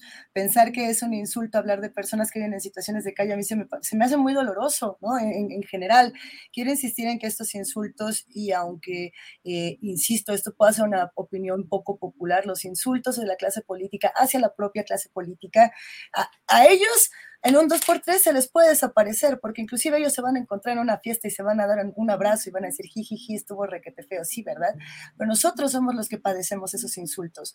Nosotros las personas morenas, las personas eh, que vivimos en situación de desigualdad, las personas que vivimos situaciones de pobreza, las personas LGBTIQ que han sido desvirtuadas en estos espacios de los senadores por otros senadores. A ver, eh, todas las minorías, todas las personas que hemos vivido alguna clase de discriminación por cómo nos vemos, por cómo hablamos, por qué decimos, por quiénes somos, deberíamos indignarnos con los insultos que ocurren en estos espacios porque a nosotros es a los que nos toca y a nosotros es a quienes realmente les da, ¿no? Porque ese pleito es el que se queda ahí. Yo sé eh, me queda más que claro que la razón por la que Lili Telles dice lo que dice, que Alito Moreno hace lo que hace, que, que quién, que la Bastida, que por fin lo hace porque las oposiciones, que ni siquiera es una, las oposiciones, todas desperdigadas, todas regadas, están derrotadas y, parte de esa derrota es exhibirse diciendo, ay, sí, pues, pues tú hueles este, a, a ¿qué? A eh, sándwich podrido. O sea, es como, a, la falta de argumentos nos lleva a los insultos carentes de, sentido y carentes de, raciocinio, ¿no? Como tal, por eso los estamos viendo tanto y de esta manera. Que no se hagan para ninguno de los dos lados y que, y que recordemos que esos insultos que escuchamos en medios y que nos parecen muy chistosos y que replicamos como para decir, ah, pues tú eres el no sé quién, no sé cuál, a todos nos van a perjudicar. Y si bien ellos podrán negociarlo y de pronto vamos a ver a un senador en otro partido y luego en otro y se van a ir cambiando y nosotros nos vamos a quedar aquí. Y entonces hay, hay una gran pregunta desde mi punto de vista de eh, a quién le toca revisar lo que ocurre con esta clase política. Y a quién le toca revisar lo que ocurre, por ejemplo, con senadores, que finalmente diputados, senadores son nuestros representantes directos y los que toman nuestras decisiones a nivel legislativo. Eh, ¿Qué tanta responsabilidad tienen cuando generan este tipo de insultos? Y, pues nada, o sea, yo, yo, yo la verdad es que sí, sí lo noto muy preocupante porque siento que este tipo de tensión solamente ha ido creciendo durante esta administración porque no hay, como ya no ven ni por dónde, como lo decía Fer, pues esta es la respuesta más fácil, ¿no? Oposiciones sin argumentos, oposiciones con insultos, pero esos insultos, vuelvo a recalcar, pues son para nosotros, que estamos aquí sentados, por ejemplo, conversando. Así es, Luisa, así es. Horacio, em, comenzamos hablando del domingo y qué hacer el domingo. Luisa Iglesias, con toda perspicacia, dijo, también es el domingo de votar y todo. El próximo domingo hay elecciones. ¿Qué opinas? no solo de los resultados, que bueno, eh, algunos ya están muy perfilados, sino de lo que puede significar de manera trascendente lo que resulte este domingo. Ahora sí. Eh, mira, nada más déjame acabar una cosa de lo que decían Luis y Fernando. Rápidamente, lo que más patético se me hace es que Lili Telles usa también, y, y el senador al que entrevistaste también ayer por Sinaloa, utilizan el feminismo como, como argumento para decir que cuando cuando te defiendes de un insulto así, ¿no? Estás agrediendo a, una diputada por violencia de género, ¿no? O sea, porque es mujer, ¿no? Entonces, estás, estás yéndote a un extremo tan peligroso, ¿no? Tan, tan, tan peligroso, que, bueno, nada más digo esto, ¿no? Porque no hay argumentos y porque finalmente ellas fueron las que empezaron con, con las mismas amenazas también a, Vicente Serrano después de lo que le pasó con este, con el hijo de Héctor Suárez Gómez, con este Suárez Gómez, pues, ¿no? Entonces, ahí, ahí es, detonan, detonan un, o sea, son agresivas, son perversas, son mezquinas y luego por defenderte si eres hombre ya estás usando violencia de género. Qué peligroso, ¿eh? En verdad, qué peligroso y qué extremista. Lo mismo que voy a decir ahorita, respondiendo a la pregunta que me dijiste, que me, que me hiciste, sobre la reflexión de las elecciones, que es sano, o qué tan sano es que un mismo partido como Morena tenga eh, tantas gubernaturas o gane tantas gubernaturas. O sea, el problema es que lo anterior era, tan malo, o sea, el PRI y el PAN le hicieron tanto daño al país y junto con el PRD también, digo, nada más veamos, volteemos a Michoacán con Aureoles Conejo, como lo dejó. Pero, no sé, yo, yo reflexiono siempre y digo, bueno, no queríamos un partido único, queríamos una oposición, pero si el partido Morena, si el Movimiento de Regeneración Nacional siguiera el paradigma fiel y fidedignamente con la gente adecuada, con la gente correcta, con la gente que pues tal vez no hay en México, ¿no? O sea, parecería no haber, entonces, si tanta gente reclutaron como Lili Telles, ¿no? Eh, o, como Jacob Poleski, por ejemplo, ¿no? Entonces, ¿cuál es el, el, el problema? que en México no nos vamos a poder liberar de la corrupción y de los malos manejos políticos durante muchos años nos gobierne que nos gobierne. No vamos a aprender nunca, a menos que haya una gran catástrofe en, México, ¿no? Una gran catástrofe que diría yo que ojalá que nunca la tengamos, pero que nos haga reflexionar y recapacitar que por ahí no va la cosa, gobierne quien gobierne, o sea, PRI, PAN y PRD obviamente son asunto descartado y caso perdido. Movimiento Ciudadano con los gobernadores que tiene ahorita también parecerían ser un caso perdido, ¿no? Este, hay gobernadores de, de, Morena, pues, o, o, los mismos que propuso Morena con la coalición, como el de San Luis Potosí, pues también dices, híjole, o sea, cuestionas mucho, ¿no? Entonces, no sé, no es oposición o no es partido en gobierno lo que necesita México para tener eh, un, éxito político, un éxito nacional, un éxito como país, que lo estamos perfilando solamente en una figura que es López Obrador. Ahí él sí tiene, él sí ha controlado, él sí ha tratado de hacer, él sí ha hecho. Los, los, a las pruebas nos remitimos, digo, todo lo que saca en la mañanera, o sea, la paridad del peso con el dólar, más bien ahora la recuperación del peso, la, recuperación económica, la, la, la inflación muy por debajo de cómo debería estar, este, según, según las, las, este, según todos los datos que ha presentado, en fin, lo que ha hecho en cuestión de salud, lo que ha hecho en cuestión de ayuda social, etcétera, etcétera. O sea, México está perfilándose así gracias a Andrés Manuel López Obrador. Ojalá que todos los gobernadores, sean del partido que sean, yo no me voy por PAN o por PRI o por PRD o por Moreno o por ninguno. Yo en los partidos políticos honestamente no creo ni creeré nunca, pero Aquí lo de las elecciones, pues sí, o sea, es inminente que ojalá que gane Morena las seis de seis. Yo, yo opinaría que sí, pero que los gobernadores que ganen, que de veras hagan una labor realmente digna y ya dejen de ser virreyesitos de cada uno de sus estados. Gracias, Horacio.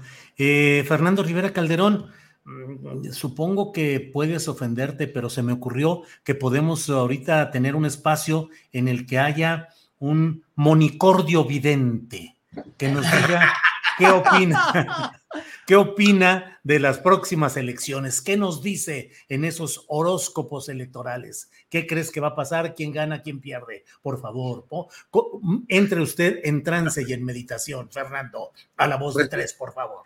Veo venir, veo venir, amigas y amigos, un, un meteorito enorme que caerá sobre los dinosaurios priistas que salvo los de Durango, que son como los alacranes que resisten mucho. Este, y bueno, eh, ya sabemos que yo, yo quiero mucho a la, a la, banda duranguense porque siempre que voy allá me la paso muy bien, pero sí creo que el alacrán allá es su territorio natural y básicamente estamos atestiguando la pelea entre dos viejos priistas este, con, con el aguijón bien puesto. Pero fuera de eso, sí, sí les vaticino un, meteorito más chido que el que cayó allá en Yucatán hace algunos milenios, porque sí va a, dar una cestada me parece que mortal. Y por eso estamos viendo también estos últimos días todos estos exabruptos y todas estas, eh, eh, pues, hipérboles de parte de, los priistas que están realmente, pues, dando patadas de ahogado y, y, a mí me da mucho gusto, porque creo que ha sido si bien una, una muerte lenta, eh, pues es, una, es una mm, desaparición, una extinción que tiene, que tiene mucho sentido para, para muchos mexicanos y mexicanas que, vivimos en ese régimen priista. Y es una extinción que, que, además se merece los honores, porque, por ejemplo, el PRD se murió muy feo y es como, como tropezarte con una piedra y morir, con una piedra que tú mismo pusiste, pero el PRI eh, se había aferrado con uñas y dientes y ha tratado de sobrevivir y finalmente sobrevivirá en la diáspora que ha tenido los últimos años, donde muchos priistas pues, se, han, se han colgado de Morena o se han colgado eh, de Movimiento Ciudadano. Eh, pensemos en el mismo Dante Delgado, ¿no? que también es un, un priista connotado que, que, luego formó su propio partido.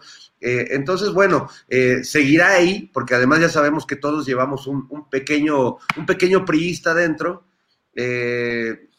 pero bueno, va, a ser, va a ser un fin de semana de mucha intensidad y yo creo que para muchos y muchas va a ser un fin de semana también de mucha alegría, porque ese meteorito del que estoy hablando realmente pues es el voto ciudadano, ese que ignoran y siguen ignorando eh, muchos partidos políticos, sobre todo el PRI, que nos sigue viendo, como bien decíamos hace rato, pues como, como changoleones, cuando en realidad pues creo que que podrían vernos de otra manera y podrían contar con otro, otro tipo de votación, pero no, no habrá esa votación para ellos y finalmente el, creo que podremos celebrar, a lo mejor nos vamos al ángel, no sé qué, cómo, cómo ven a ustedes, dónde les gustaría celebrar la extinción de los dinosaurios priistas. Bueno, pues ahorita preguntamos, esta ha sido la palabra de Monicordio Vidente, pero seguimos adelante. Luisa Iglesias, eh, ¿a dónde celebrar? Y pero por otro lado, ¿de veras se va a extinguir el prismo o es ilusión óptica? Ay, es que a, mí se me hace precipitado irnos a, al ángel a celebrar la extensión, la extinción, la extensión, ¿ya ves? La extensión. ¿Ya ves? Te traicionó el lenguaje. No, no, queremos que suceda, ¿verdad? O sea que tranquilos con las proyecciones, tranquilas con las proyecciones, pero eh, está difícil, ¿no? Siento que es una, jornada electoral difícil, por ejemplo, por lo que ocurrió con el huracán Ágata en Oaxaca. Ahí vamos a tener quizá poca participación debido a lo sucedido y también vamos a tener a muchas personas muy preocupadas.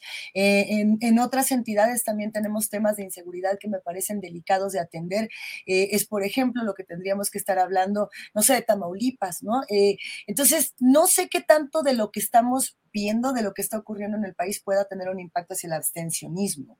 A mí me preocupa que las personas no salgan a votar en, este, en estas elecciones porque se sabe, ¿no? Que cuando es una elección estatal no hay una participación como la hay, por ejemplo, en, en una elección de presidente o en una elección de, mayores dimensiones. Ahora bien, creo que estamos viviendo un momento histórico y creo que la sociedad está hambrienta por buscar otras dinámicas, otro tipo de gobiernos estatales. Hay lugares, por ejemplo, como Durango, donde no solamente se va a votar gobernador, se van a votar otros puestos, entonces hay que estar como muy atentos.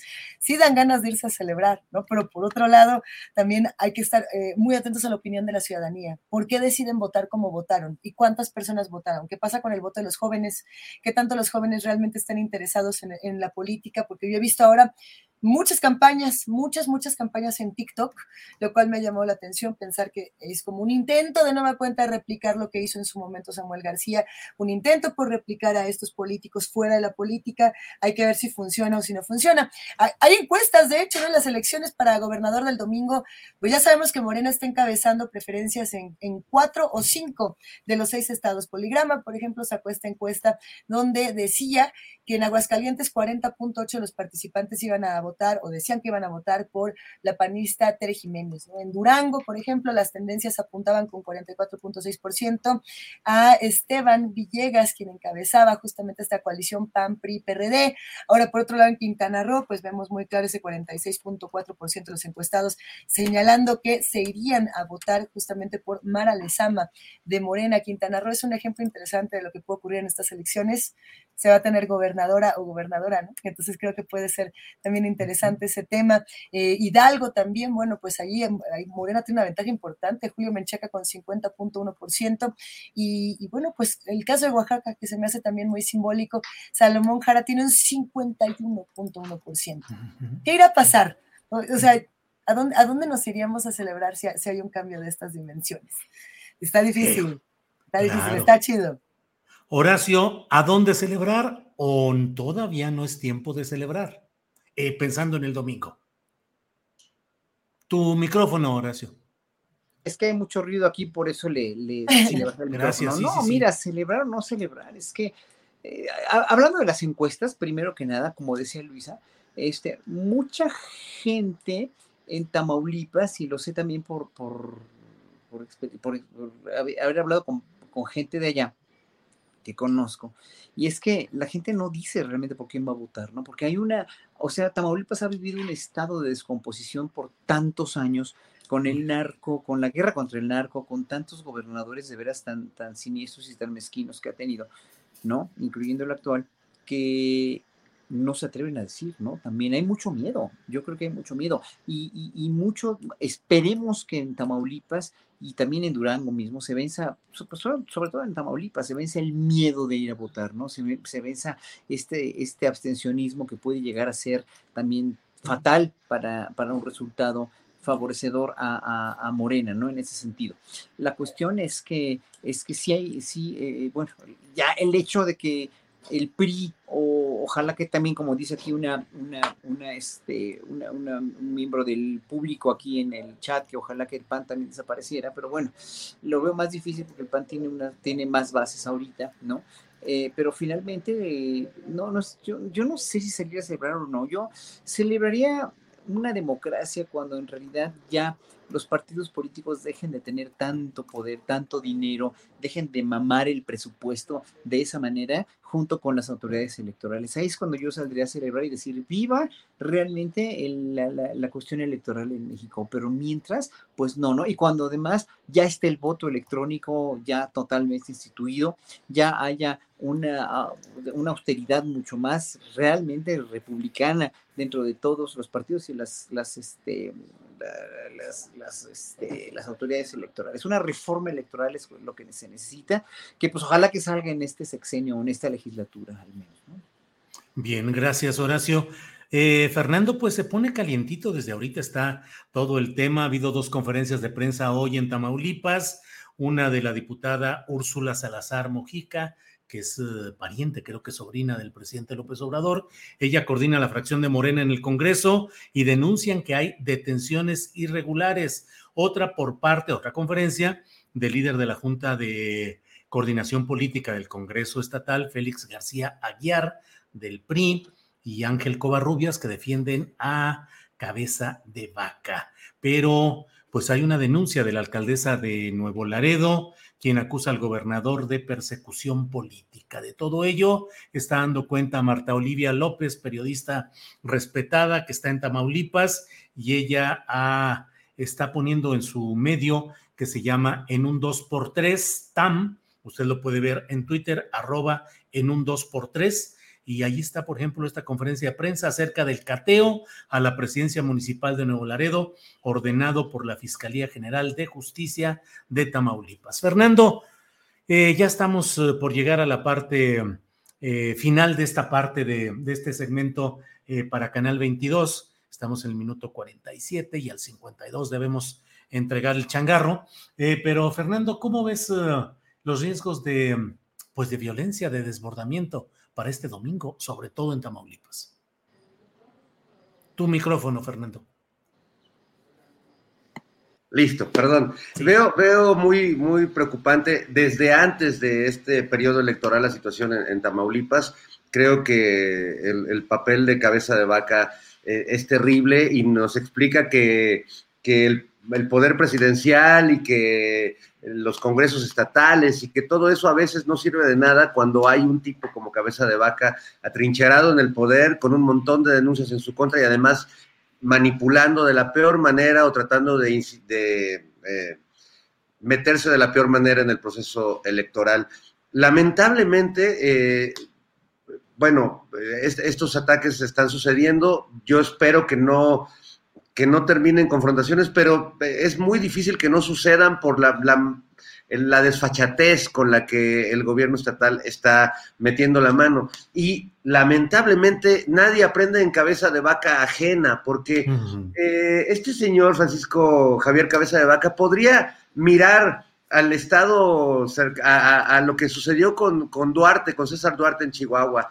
No, no están, volvemos a, a esa inteligencia que termina llevándote a, prisión o a vivir eh, escapando de la justicia o a tener que irte a vivir a otro país este, donde no te puedan rastrear el dinero que tienes escondido. Es decir, ¿de qué diablos le va a servir a cabeza de vaca estar eh, reteniendo y abusando del poder de esta manera cuando en cinco años probablemente o en menos lo vamos a ver en la cárcel?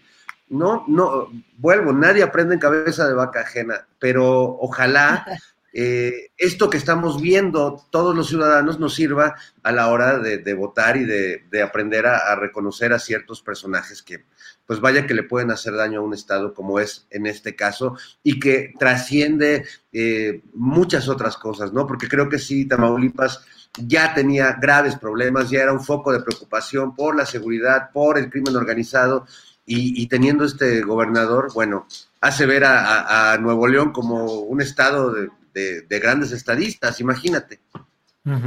Así es, Fernando Rivera. Eh, Luisa Iglesias, ¿cuál ¿Cuáles son esos riesgos de retroceso, de violencia, de entrampamiento que ves ya en esta parte final de nuestro segmento para el canal 22. Luisa, por favor. Con, respecto al tema de Tamaulipas, efectivamente es, complicadísimo. A ver, eh, Tamaulipas ha sido señalado como una de las regiones de nuestro país donde se habla de, de, una violencia feminicida, de una violencia de género muy fuerte, por ejemplo, ¿no? Que tiene a la sociedad harta, que tiene a la sociedad furiosa como lo decía Fernando, se habla de muchas violencias. Esto es previo a esta jornada electoral. Yo quisiera recomendar un texto. Mira, la verdad es que eh, hablando de los estudios, por ejemplo, que ha realizado el COLEF, a mí me gustaría mucho que quienes nos están observando hoy se, den un clavado en todos los textos que realiza el Colegio de la Frontera Norte con respecto a cómo se viven estas violencias, particularmente el tema de Reynosa. Es bien importante revisar la historia propia de la violencia de, este estado y también un poco el, el choque de fuerzas que se está planteando por así decirlo, entre el presidente Andrés Manuel López Obrador y Cabeza de Vaca, ¿no? Y tal cual, esto que eh, pues está generando muchos puntos de vista, mucha tensión e inclusive pues esto que ya se anuncia y que lo publicó en un texto bien interesante, pie de página, que se llama Violencia y fraude, los peligros de la elección en Tamaulipas. Lo publicaron hace tres días y me parece vigente, no es de esos textos que caducan a las 12 horas, es bueno para entender un poco el contexto. Y además yo quería recuperar de este texto algo que fue lo que dijo el secretario de Difusión y Prensa de Morena, Diego Alberto Hernández Gutiérrez, que él justamente estaba hablando con el, eh, el titular de la Fiscalía General de Justicia, con Irving Barrios Mojica, y, y bueno, pues eh, dijo lo siguiente, lo voy, lo voy a recuperar, dice, quieren intimidar a los dirigentes sociales que están convencidos que se necesita un cambio, a los militantes, a la ciudadanía, y han liberado órdenes de aprehensión contra contra Carmen Lila Canturosas, alcaldesa de Nuevo Laredo. El tema de la alcaldesa de Nuevo Laredo hay que echarle un ojo. También el tema de Eduardo Gataz, que también lo menciona, alcalde de Victoria, y Carlos Peña Ortiz, alcalde de Reynosa. Y dice también, eh, hay que echar un ojo también contra el, tema de Octavio Leal, dirigente de la organización Columna Armada, y esto no lo vamos a permitir. Esto fue lo que comentaba el secretario de Difusión y Prensa Morena, reitero, Diego Alberto Hernández Gutiérrez, que además siguió, ¿no? Habló de lo, lo dura que puede ser esta contienda fuerte, una, una, contienda de, fuertes, de frentes, de fuerzas en Tamaulipas, que, que, sí, por supuesto que nos preocupa y nos pone a reflexionar en, hasta dónde podría llegar esta violencia. Eh, un poco, eh, este texto además tiene una frase que yo reí bastante cuando la leí, que decía, bueno, reí, y es para reír y para llorar, ¿va? Porque ese es el problema. Decía hace una semana que el fantasma del fraude electoral comenzó a andar por los cuartos de guerra de los candidatos a la gubernatura en Tamaulipas. Tanto la coalición eh, PRIPAN, etcétera, está preocupada como Moreno está preocupada por, por, este, por este fraude, o es lo que dicen, ¿no? A, mí la verdad es que, pues sí me tiene preocupada el tema de Tamaulipas, eh, el tema también de, de, cómo fortalecer a la ciudadanía en un momento tan difícil. O sea, quede quien quede, cómo fortalecer a la ciudadanía para que sepan qué exigir, y qué decirle al gobierno y qué decir eh, esto no, esto sí. No podemos seguir permitiendo estas violencias porque de pronto si vemos una continuidad que sea todavía una, una cicatriz más abierta, que tanto debilita esto la exigencia social, que tanto debilita el, activismo, que tanto debilita el periodismo, pensando en todas las y los periodistas que han sido asesinados en esta región, que han sido violentados. Es decir, ah, vamos a aguantar otra, otra derrota en ese sentido, o cuál es la derrota. Yo con, yo con eso me quedaría como reflexión final. ¿Qué, ¿Qué, tenemos que hacer después del día de la elección? O sea, el día después va a ser el día fundamental. Bueno, pues hemos llegado en la rayita para decirles ah. gracias a quienes nos han acompañado en esta transmisión en Canal 22, donde se retransmite eh, la mesa del más allá. Así es que adiós, Canal 22, gracias, gracias. Bueno, pues... Um, Así es, así es esta transmisión. Seguimos adelante nosotros en nuestra eh, transmisión en YouTube. Y bueno, vamos con una parte de postrecitos ya para ir cerrando nuestra transmisión. Horacio Franco, ¿qué quieres agregar eh, en esta parte final del programa, por favor? Tu micrófono, Horacio. Perdón, te preguntan a ti qué opinas de la actuación de Carmen Aristegui. Que, bueno, yo, yo creo que Carmen como periodista puede entrevistar a quien quiera puede entrevistar a quien quiera, así que tú también has entrevistado a gente de la oposición y, finalmente el ejercicio periodístico tiene que ser libre y tiene que ser un ejercicio totalmente plural. Ustedes los periodistas, y tú lo has dicho mil veces, y los buenos periodistas lo dicen siempre, estamos para, para, para informar, estamos para trabajar informando a la gente, ¿no? Entonces, bueno, no, ya, yo de postrecito, pues nada más, este, Bueno, quiero invitar al público que esté en Veracruz, voy a, me voy a Veracruz mañana a un encuentro de, entre, que se llama Del Barroco al. Vamos a tocar, yo voy a tocar el concierto inaugural en el Teatro Clavijero el domingo en la tarde, a las 6 de la tarde, pues están todos invitados este, y, va a haber un encuentro de la relación que hay entre la música barroca y el son jarocho y el son huasteco, que es muy interesante históricamente hablando. Vamos a hacer un concierto el próximo jueves y el próximo viernes, jueves en Veracruz y el viernes en Jalapa en este encuentro con varios soneros y músicos que nos dedicamos al barroco. Y bueno, nada más para finalizar, pues mira, eh, ya acabando con esto de, la, de, lo de la Bastida y las declaraciones y todo, yo creo que lo que tienen que entender todos los políticos que están ahorita hablando así, o toda la gente que está hablando eh, eh, y sacando pues sus haces bajo la manga que no son haces, porque si fueran haces les funcionarían bien, pero pues no les están funcionando, por eso sacan más y más y más y al, ratito van a sacar, o sea, no sacan a Díaz Ordaz porque ya se murió, pero bueno, Echeverría, pues, no, no, no sacan a nadie de esos porque ya están, o están muy viejos ya, no, no, o, de plano ya no viven, ¿no? Pero la cuestión aquí es que no van a poder frenar esta transformación, que no es una transformación de un solo hombre. Y aquí mucha gente dice que, dice que el presidente que habla mal, y que no sé qué, no sé cuándo. Podrá hablar como quieran que hable, podrás hacer lo que sea, pero está haciendo un cambio, un giro de 180 grados que necesitaba el país, nada más que no podíamos quedarnos así y que estamos muy orgullosos de poder, los, la gente de izquierda, de poder estar viviendo este momento donde finalmente todas las cuestiones que soñamos cuando la dictadura perfecta estaba gobernando México, que soñamos que se iban a dar y se están dando. Y eso, una muestra de ello, pues es la mañanera, ¿no? Un presidente que rinde cuentas, que, que da esa información. Sí, pero también existió en Cuba, el eh, Castro también la daba, sí, pero no a este nivel y no con la misma injerencia de periodistas que pueden ser periodistas afines o no afines al gobierno de López Obrador, que lo cuestionan también, obviamente. Bueno, fuiste tú ya a cuestionarlo, Julio, eh, históricamente hablando, ¿no? Cuando, bueno, la cuestión de San Luis Potosí, pues, eh, qué sé yo, o sea, estos momentos históricos que estamos viviendo han, han sido inéditos en la historia de México y como han sido inéditos, tenemos que entender que también es inédita la desesperación de la oposición, porque es una oposición que inéditamente hoy, antes tenía el poder, hoy no lo tiene y es oposición, pues está dando patadas y pataletas que le va, le va a costar mucho trabajo entender y comprender. En el momento en que entiendan y comprendan que ese no es el método, van a empezar a ablandarse ¿no? Ablandar su, su, sensibilidad y decir, ah, ok, bueno, vamos a,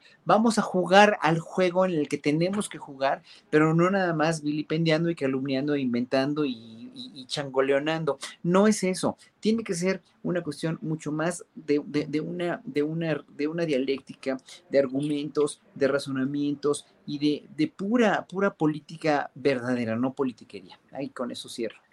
Gracias, Horacio. Fernando Rivera Calderón, postrecito, por favor. Bueno, yo eh, hace rato me, quedé con una reflexión eh, cuando hablábamos del tema de Changoleón, de Lili Telles. Siento que hay algo en la, en la oposición, en la derecha, en estas clases eh, pues de la oligarquía o de nuestra aristocracia mexicana, que hay, hay una muy notable escatología en su discurso, pero que, me parece digna de un análisis más psicológico que político. Si observamos, eh, a Noroña le dicen changoleón, pero es, un apelativo que, se le aplica a muchas, a muchas personas que este, pues eh, tienen simpatía con la 4T, se les dice mugrosos, este, nacos, eh, al hijo del presidente le decían el chocoflán, al presidente le dicen el cacas, a, su esposa le dicen la sopilota, es decir, en todo esto hay un hilo conductor que es una gran escatología, una, algo que, que Freud eh, pues llamaría eh, la fase anal expulsiva, ¿no? Hay en la infancia hay dos fases, según Freud, que es la fase anal retentiva y la expulsiva. La diferencia es que el niño que tiene la fase anal retentiva ve, ve sus excrescencias y se las come, y el expulsivo es el que las ve y, las avienta, como los changos en el zoológico.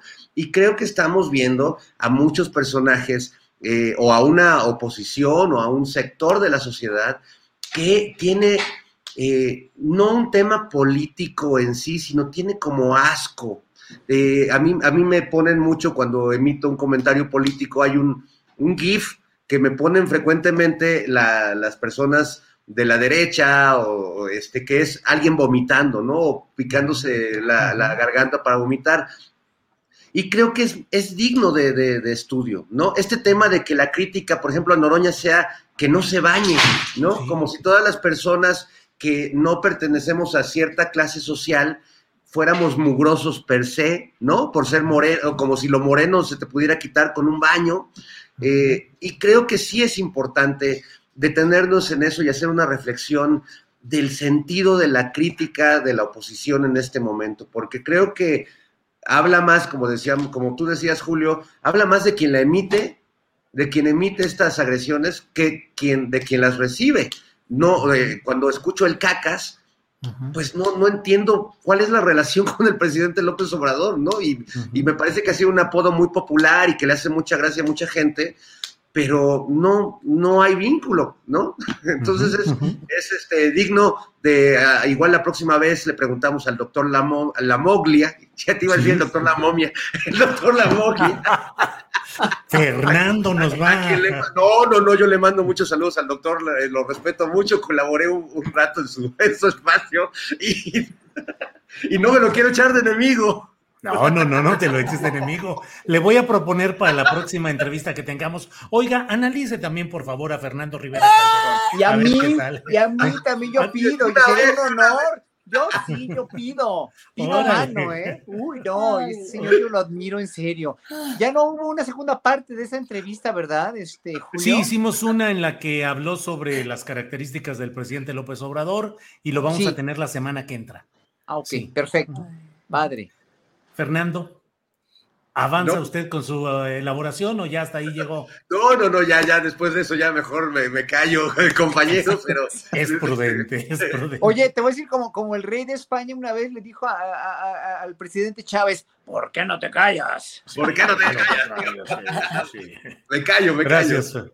Gracias, Fernando. Luisa, te toca el postre de postre, cerrar esta mesa, por favor yo quiero suscribir con Horacio, con Fer, contigo, Julio, el tema de, los insultos y hacia dónde van dirigidos. Creo que todos los que estamos en esta mesa hemos vivido alguna clase de insulto, tanto en redes sociodigitales como en otros espacios, que puede ser, insisto, por nuestro color de piel, por cómo nos vemos, por quiénes somos, por cómo hablamos.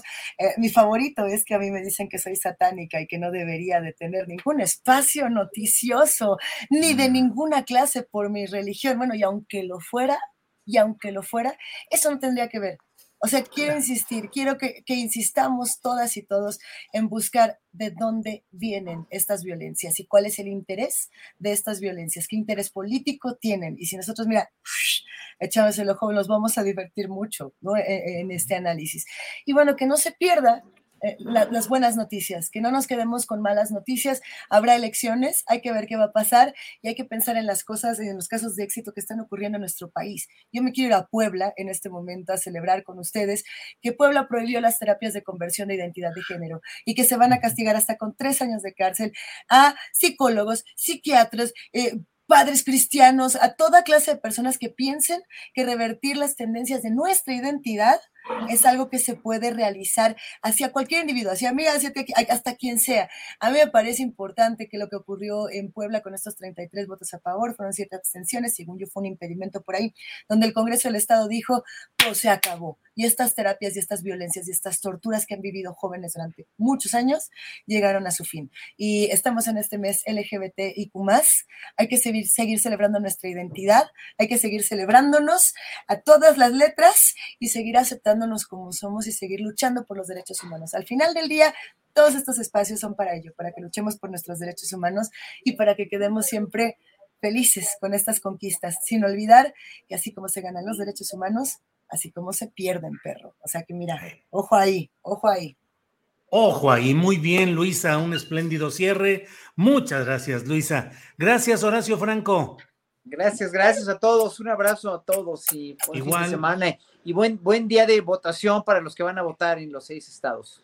Gracias, hasta luego. Fernando Rivera, gracias y buenas tardes. Muchas gracias, que pasen eh, un gran fin de semana y vayan, a los que tengan oportunidad, vayan a ver al maestro Horacio Franco, porque a veces cotorreando en este programa se nos olvida, hablando de política, el enorme artista que es el querido Horacio. La verdad es, es, maravilloso tu arte, querido, así que qué gran oportunidad de los que puedan verte.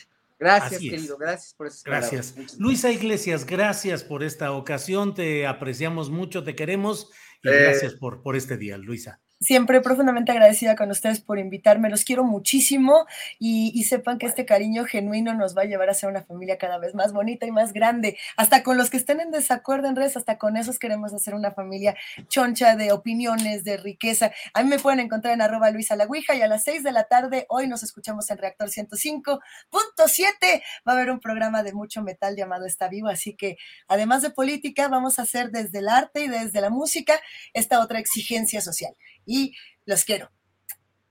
Muy bien, muy bien, muchas gracias. Gracias. Gracias, hasta luego. Buenas tardes. Bien, pues esta ha sido la mesa del más allá. No se vayan porque tenemos las recomendaciones de fin de semana y más información. Y para ello está con nosotros mi compañera Adriana Buentello. Adriana, de regreso aquí a cuadro. Adriana. Oye, Julio, ¿qué crees? Yo quiero hacer una corrección. Se me fue la cabra al monte, pero bien lejos, bien lejos. qué? confundí a Roberto Madrazo con la Bastida. Bueno, no sé si fue el bigotito. Nadie se dio cuenta, o sea, lo que hayas dicho como que aplicaba para uno o para otro. No, ¿En qué te la Bastida estaba atrás de Latinos. No, no, bueno, de ah, todas maneras, los intereses, los intereses detrás de estos personajes de alto nivel priista, bueno, están en diferentes ámbitos, pero bueno, encabezan estos dos personajes, pues una gama de intereses pues muy particulares. Nada más era aclararlo porque dije, igual, no sé por qué lo confundí, hasta, hasta me hacía yo la imagen, no era la Bastida, era Roberto Madrazo en esta carrera fraudulenta, ¿te acuerdas? En, en Berlín. Sí, sí. Pero bueno, ahí, son personajes muy similares en otras cosas.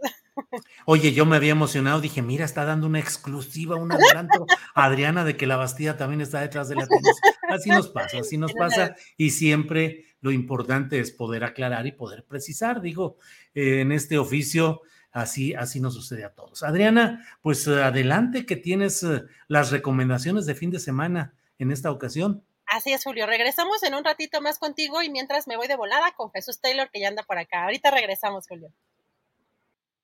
Ya está por aquí nuestro querido Jesús Taylor. A ver, ¿cómo estás, Jesús? ¿A dónde nos vamos a ir a dar el tour? ¿A qué plataforma? Buenas tardes, querida Adriana. Buenas tardes a la audiencia. Eh, pues hoy los voy a mandar a la a la sala de cine, querida Adriana. no vais a ah, pensar mal que los voy a mandar a otro lado, ¿verdad? ¿Nos vas a mandar a ver al PRI? No, no, no, no, no. A la sala de cine, de esa cine convencional. Digo, por eh, esa, por esa, esta, ese estreno de Jurassic Park. Eh, no, tampoco, tampoco. No, no, no, eso, eso es del PRI ya. Jurassic Park parece ya el PRI, ya va como en la versión 70, 80, no sé cuánto será.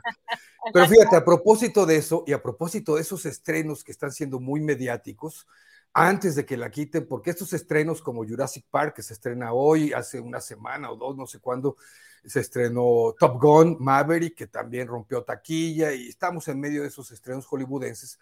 Está una película eh, eh, que se estrenó hace un par de semanas también, que yo no quiero eh, pasar la oportunidad de, de, recomendarlas para, para, ir al cine.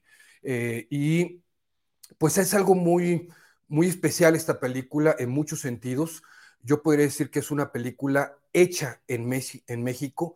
Tristemente, es una muy buena película hecha en México, pero tiene producción extranjera.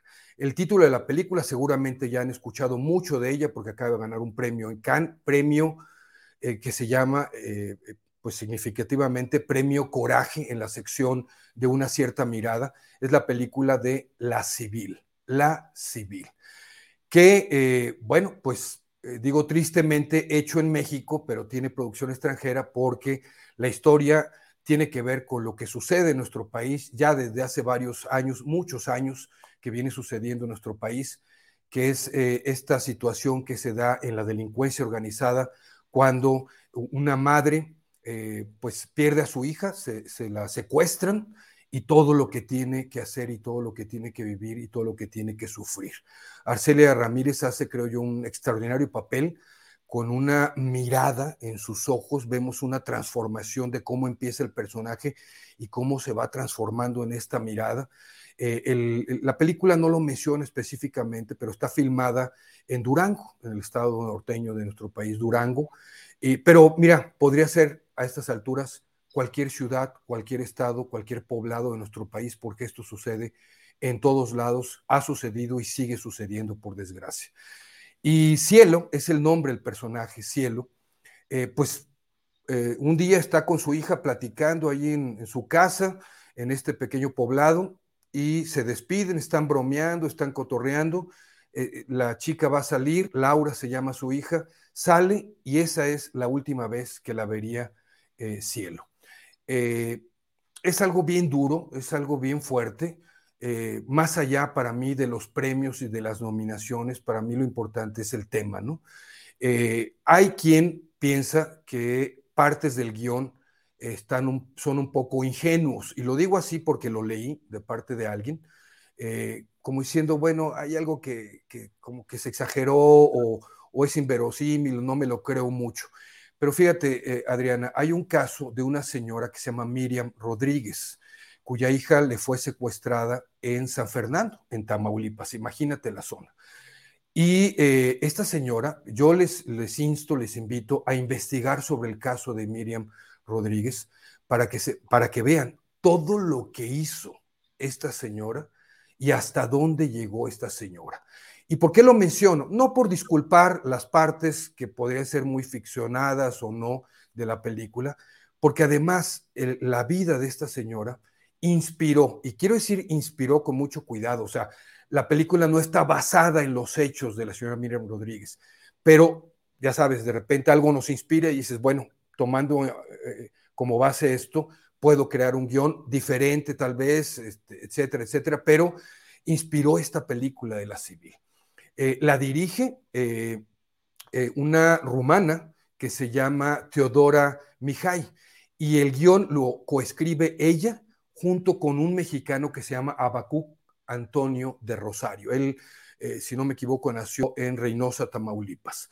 Y algo que me llama la atención, y, quiero recalcar esto no por los premios ni las nominaciones, es que termina los créditos, yo siempre me quedo viendo los créditos por datos que yo puedo reconocer, y está coproducida por los hermanos Jean-Pierre y Luc Dardin, que son unos grandísimos, pero grandísimos cineastas de los cuales yo he recomendado muchas películas.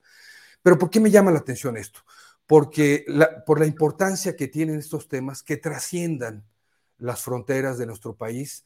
Eh, algo que me parece importante es que un tema como este lo, apoyen y la producción es de origen belga, ellos son de origen belga y también de origen rumano, fíjate.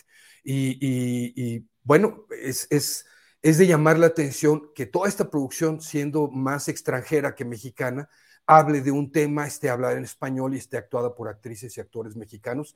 Y yo eso lo aplaudo, más allá, repito, de los premios y nominaciones. La Civil está en cartelera, vayan pronto a verla porque con estos estrenos muy mediáticos, muy de taquilla, pues luego quitan estas películas porque no las vamos a ver. Esa es la recomendación para hoy, querida Adriana. Por supuesto, ayer hubo mi mi eh, publicación en video de HBO Max. Al ratito está la de Netflix para los que quieran ver plataformas. Mañana la de Prime Video. Pero bueno, aquí está mis redes sociales, Taylor Jesús casi en todas. Y eh, YouTube es mi canal para que visiten mis videos y lo que Taylor se llevó en Facebook. Perfecto, Jesús. Pues ya nos daremos una vuelta por el cine este fin de semana y nos vemos el próximo viernes, Jesús. Muchas gracias. Muchas gracias. Un abrazo. Gracias a Jesús Taylor y nos damos de volada con Daniel Mesino. Recuerden que cada 15 días tenemos recomendaciones de literatura. A ver qué nos trae. Querido Daniel, ¿cómo estás? Buenas tardes. Hola, ¿qué tal? ¿Cómo estás, querida Adriana? Y un saludo a todo el auditorio de Astillero Informa. Y hoy no traigo novela, hoy quiero platicar de eh, un ensayo que viene mucho a la, eh, viro mucho a mi mente por el tema de cómo somos los mexicanos y cómo es el país que nos ha tocado vivir. Y es que eh, no sé si tú conoces lo que significa la escuela de los estoicos, eh, que fue fundada hace 2300 años allá en Atenas y que es una escuela filosófica. Y pues bueno, resulta que eh, eh, que el estoicismo o los estoicos son eh, estas, estos individuos, estos personajes que eso, se sobrepasan al dolor de las circunstancias y dan frente a sus ideales y a sus metas y son fieles a lo que ellos creen, ¿no? Entonces, esta es una escuela filosófica de hace 2300 años y cuando yo vi el título, eh, me ayudó muchísimo, realmente eh, me llamó muchísimo la atención porque dije, es que México somos una cantidad de, estoicos, es decir, eh, soportar, digamos, la, la clase política que tenemos, ¿no? Los atropellos que hemos vivido, este, entonces, creo que este es, este es el libro por el que yo quisiera que eh, nuestra audiencia pues eh, se diera una vuelta. Es un libro de largo aliento que es Vidas de los Estoicos, escrito por eh, Ryan Holiday y Stephen Hasselman. Ryan Holiday es uno de los filósofos contemporáneos más leídos actualmente. Es un joven que se dedica al estudio y a la divulgación de la de un este de una manera muy accesible. Y Stephen, ah, y he sido ayudado por Stephen Hasselman, que, que es un editor. Entonces, entre los dos, eh, ellos eh, hacen esta selección de estos personajes. Algunos son conocidos, otros desconocidos, pero que vienen de todo la parte del, este, de todas partes, por ejemplo, del mundo oriental, como Chipre, Siria, Irak, evidentemente eh, Roma y Grecia. Entonces yo creo que eh, aquí es un libro en el que como que está sustentado en la filosofía de que eh, aprender o estudiar filosofía es para tratar de entender y ser mejores personas, si no se convierte en un discurso arcaico. Entonces, el libro se llama Vidas de los Estoicos, son 354 eh, páginas publicados por eh, editorial Océano y cada uno de los personajes son biografías breves que nos ayudan a entender la vida de estos personajes y que no solamente sus vidas, sino la manera también en que murieron, nos enseñaron, nos dejan grandes enseñanzas que se pueden aplicar hoy perfectamente eh, en el mundo que nos ha tocado vivir, donde muchas veces pues aguantamos nosotros de todo. Entonces, este, pues bueno, esta es la recomendación de este día, querida este, Adriana. Daniel, muchísimas gracias. Bueno, nos asomamos a este, a este ensayo, Vidas de los Estoicos, y recuérdanos tus redes sociales para seguir las lecturas, las recomendaciones que nos haces aquí, querido Daniel. Sí, eh, nos, me pueden encontrar en, eh, en Twitter, arroba hoy, y tengo un, este, y también en la, en la cuenta de mi novela, Buenos Días Abril, donde acabo yo de poner, este, donde acabo de poner ya eh, el tema de este libro, donde están todos los detalles, donde lo pueden encontrar, que viene, etcétera. Y les recuerdo que mañana tenemos reunión de la Cofradía Astillada para revisar el inicio de la novela que estamos leyendo de Paco Hagenbeck, que se llama Morir Matando, a las nueve de la mañana por Twitter. Perfecto, por Twitter nueve de la mañana. Daniel, muchísimas gracias. Nos vemos en 15 días con más sorpresas. Gracias, chao, chao. Buen día. Gracias, Daniel Mesino. Y nos damos de volada con Javier Nieto, porque también el fin de semana hay obras de teatro y vamos a asomarnos qué hay en lo teatral. Querido Javier, ¿cómo estás? Muy bien, querida Adriana, ¿cómo estás? Ya llegaron las lluvias. ¿Estás lista con tu paraguas y todo? Ya, ya, ya listísima y sobre todo con trapeador, porque de pronto ya sabes, ¿no? Uno tiene que andar también este, lidiando con inundaciones, pero todo bien. las goteras, claro. Exacto. Pues mira, es fin de semana y el cuerpo lo sabe, hay que ir al teatro. Tengo dos recomendaciones muy interesantes que creo que les van a gustar a toda la comunidad teatrívora y astillera. La primera recomendación es una obra que se llama ¿Quiénes, quienes están a tu lado? Ah, me estaba confundiendo con el acento. Quienes están a tu lado, de Angélica Rogel, basado en el cuento, eh, el, eh, que se llama Jacob y el otro, eh, que está basado en un texto de Juan Carlos Onetti, que se llama así, Jacob y el otro, con Juan Carlos Medellín y Fernando Villa. ¿De qué trata quienes están a tu lado? Trata sobre un, eh, un viejo campeón de, de lucha y su representante, que van de pueblo en pueblo montando espectáculos eh, y esos espectáculos consisten en dar demostraciones de lucha y retar al público a que alguien se suba al escenario, al ring, y que si ese alguien eh, le aguanta 13 minutos al campeón, pues se lleva una, una fuerte suma, una cuantiosa cantidad de dinero. Evidentemente es un, es un fraude, van este, de pueblo en pueblo eh, defraudando a la gente hasta que llegan a un pueblo donde encuentran a alguien que, que está dispuesto y puede hacerle frente y derrotar al campeón. Una obra muy divertida, muy amena, eh, con mucha, mucho teatro físico, eh, magníficamente interpretado por Juan Carlos Medellín y Fernando Villa, que hacen diferentes papeles. Eh, Fernando Villa como el príncipe Onetti está el príncipe el príncipe Orsini, perdón, está muy, muy divertido en ese personaje. Se presenta los lunes a las 8 de la noche, solo hasta el 27 de junio, o sea, nada más les queda este mes para ir a verla. En la capilla y en la calle de Madrid número 13, muy cerca del centro de Coyoacán, eh, a las 8 de la noche, los lunes, no se la pierdan. Quienes están a tu lado, eh, autoría y dirección de Angélica Rogel, basada en el texto Jacob y el otro de Juan Carlos Onetti. Y ahora que acaba de empezar el mes de la diversidad, junio, pues este, qué mejor que abrir boca con los espectáculos este, dedicados a este, a este tema. Uno de ellos muy importante, muy interesante, muy conmovedor es Segismunda. Segismunda está escrita y dirigida por eh, la dramaturga Claudia Tobo e interpretado por Oscar Piñero.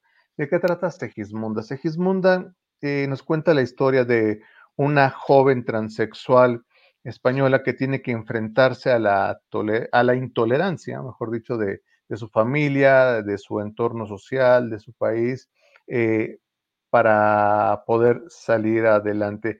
Hacen un paralelismo con el personaje Segismundo de La vida es sueño de Calderón de la Barca, eh, donde recordemos que este personaje, Segismundo, en algún momento está preso en una torre y el paralelismo consiste en que Segismunda se siente presa en su propio cuerpo.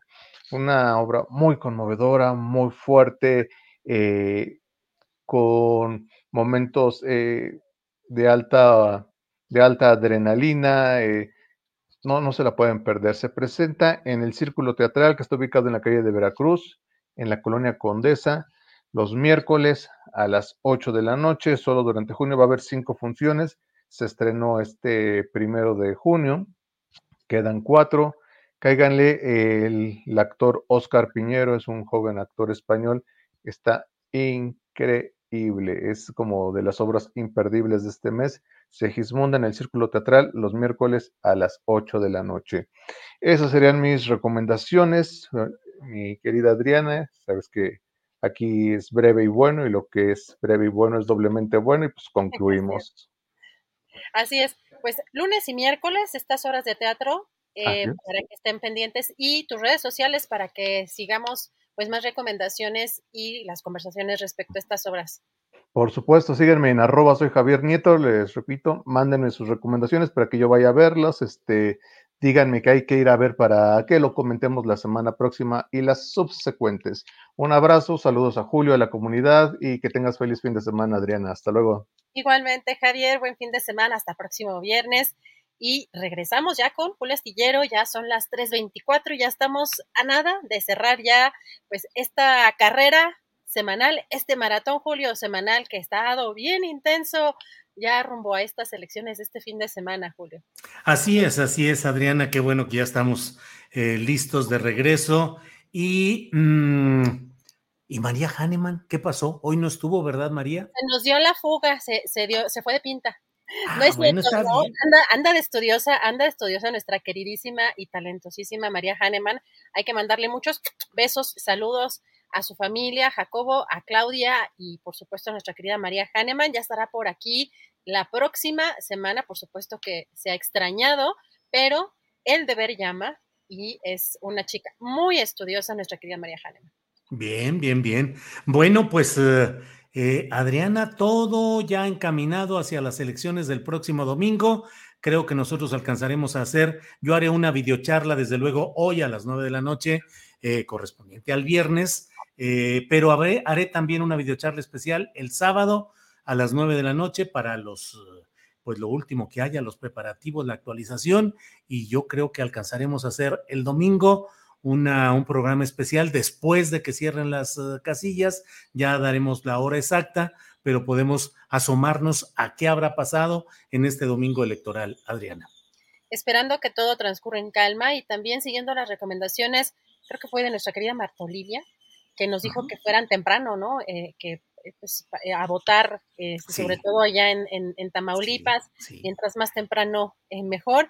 Y pues esperando que sí, efectivamente se lleven a cabo en tranquilidad. Vamos a estar muy atentos y ya estaremos anunciando, como dices Julio, el domingo a qué hora andaremos por allí dándoles lata a toda la audiencia que nos ha seguido y pues muchas gracias por todos sus mensajes. Fíjate, Julio, que estos mensajes que estaba, o estos comentarios que estaba haciendo Fernando Rivera Calderón, que me parecen de primera importancia sobre el tema de los insultos, ya estaban por aquí algunos, lamentablemente, de nuestra audiencia pidiéndole a Noroña que se bañe o que este, si le pasen un rastrillo.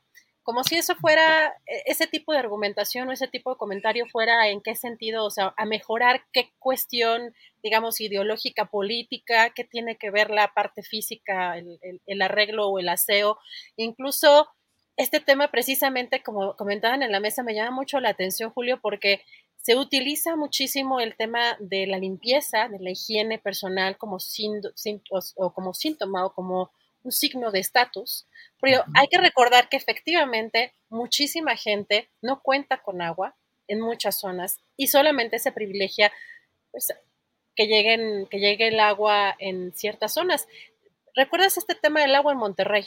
¿no? Hay, algunos, hay algunas situaciones de emergencia que ya están viviendo allá eh, en Nuevo León algunos de, los eh, neoloneses, pero hay municipios de mucho dinero donde ahí no falta el agua. Así que todo este tema, pues sí está volcado en un tema de clasismo y racismo que sí debemos de ver pues con mucho ojo, porque podrá caernos mal, bien o mal, algún legislador o algún, pero hablar sobre el tema de una cuestión física, de alguna cuestión eh, que no tiene que ver con una argumentación política, la verdad es que sí, es, sí termina siendo muy lamentable. Así que yo destaco mucho, la verdad, la participación hoy de la mesa, que creo que fue muy rica en ese, en ese sentido para hacernos reflexionar. Así es. Pues eh, efectivamente, reflexiones muy interesantes, muy a fondo y muy pertinentes. Pues Adriana, démosle gracias a quienes nos han acompañado en este programa y a lo largo de la semana. Gracias, gracias a Producción Astillero, a, la tripulación astillero. Gracias, Adriana, y a prepararnos para lo que sigue. Con mucho gusto, estaremos atentos el fin de semana. Que tengan buen viernes, cuídense del sol y estamos en contacto. Buen provecho. Hasta luego.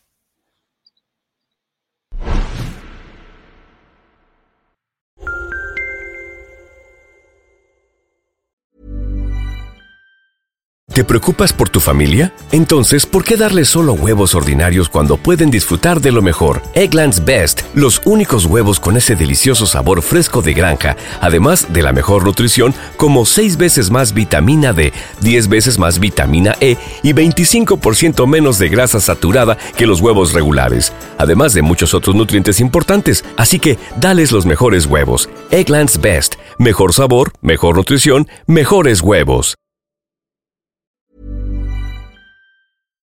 Para que te enteres del próximo noticiero, suscríbete y dale follow en Apple, Spotify, Amazon Music, Google o donde sea que escuches podcast. Te invitamos a visitar nuestra página julioastillero.com.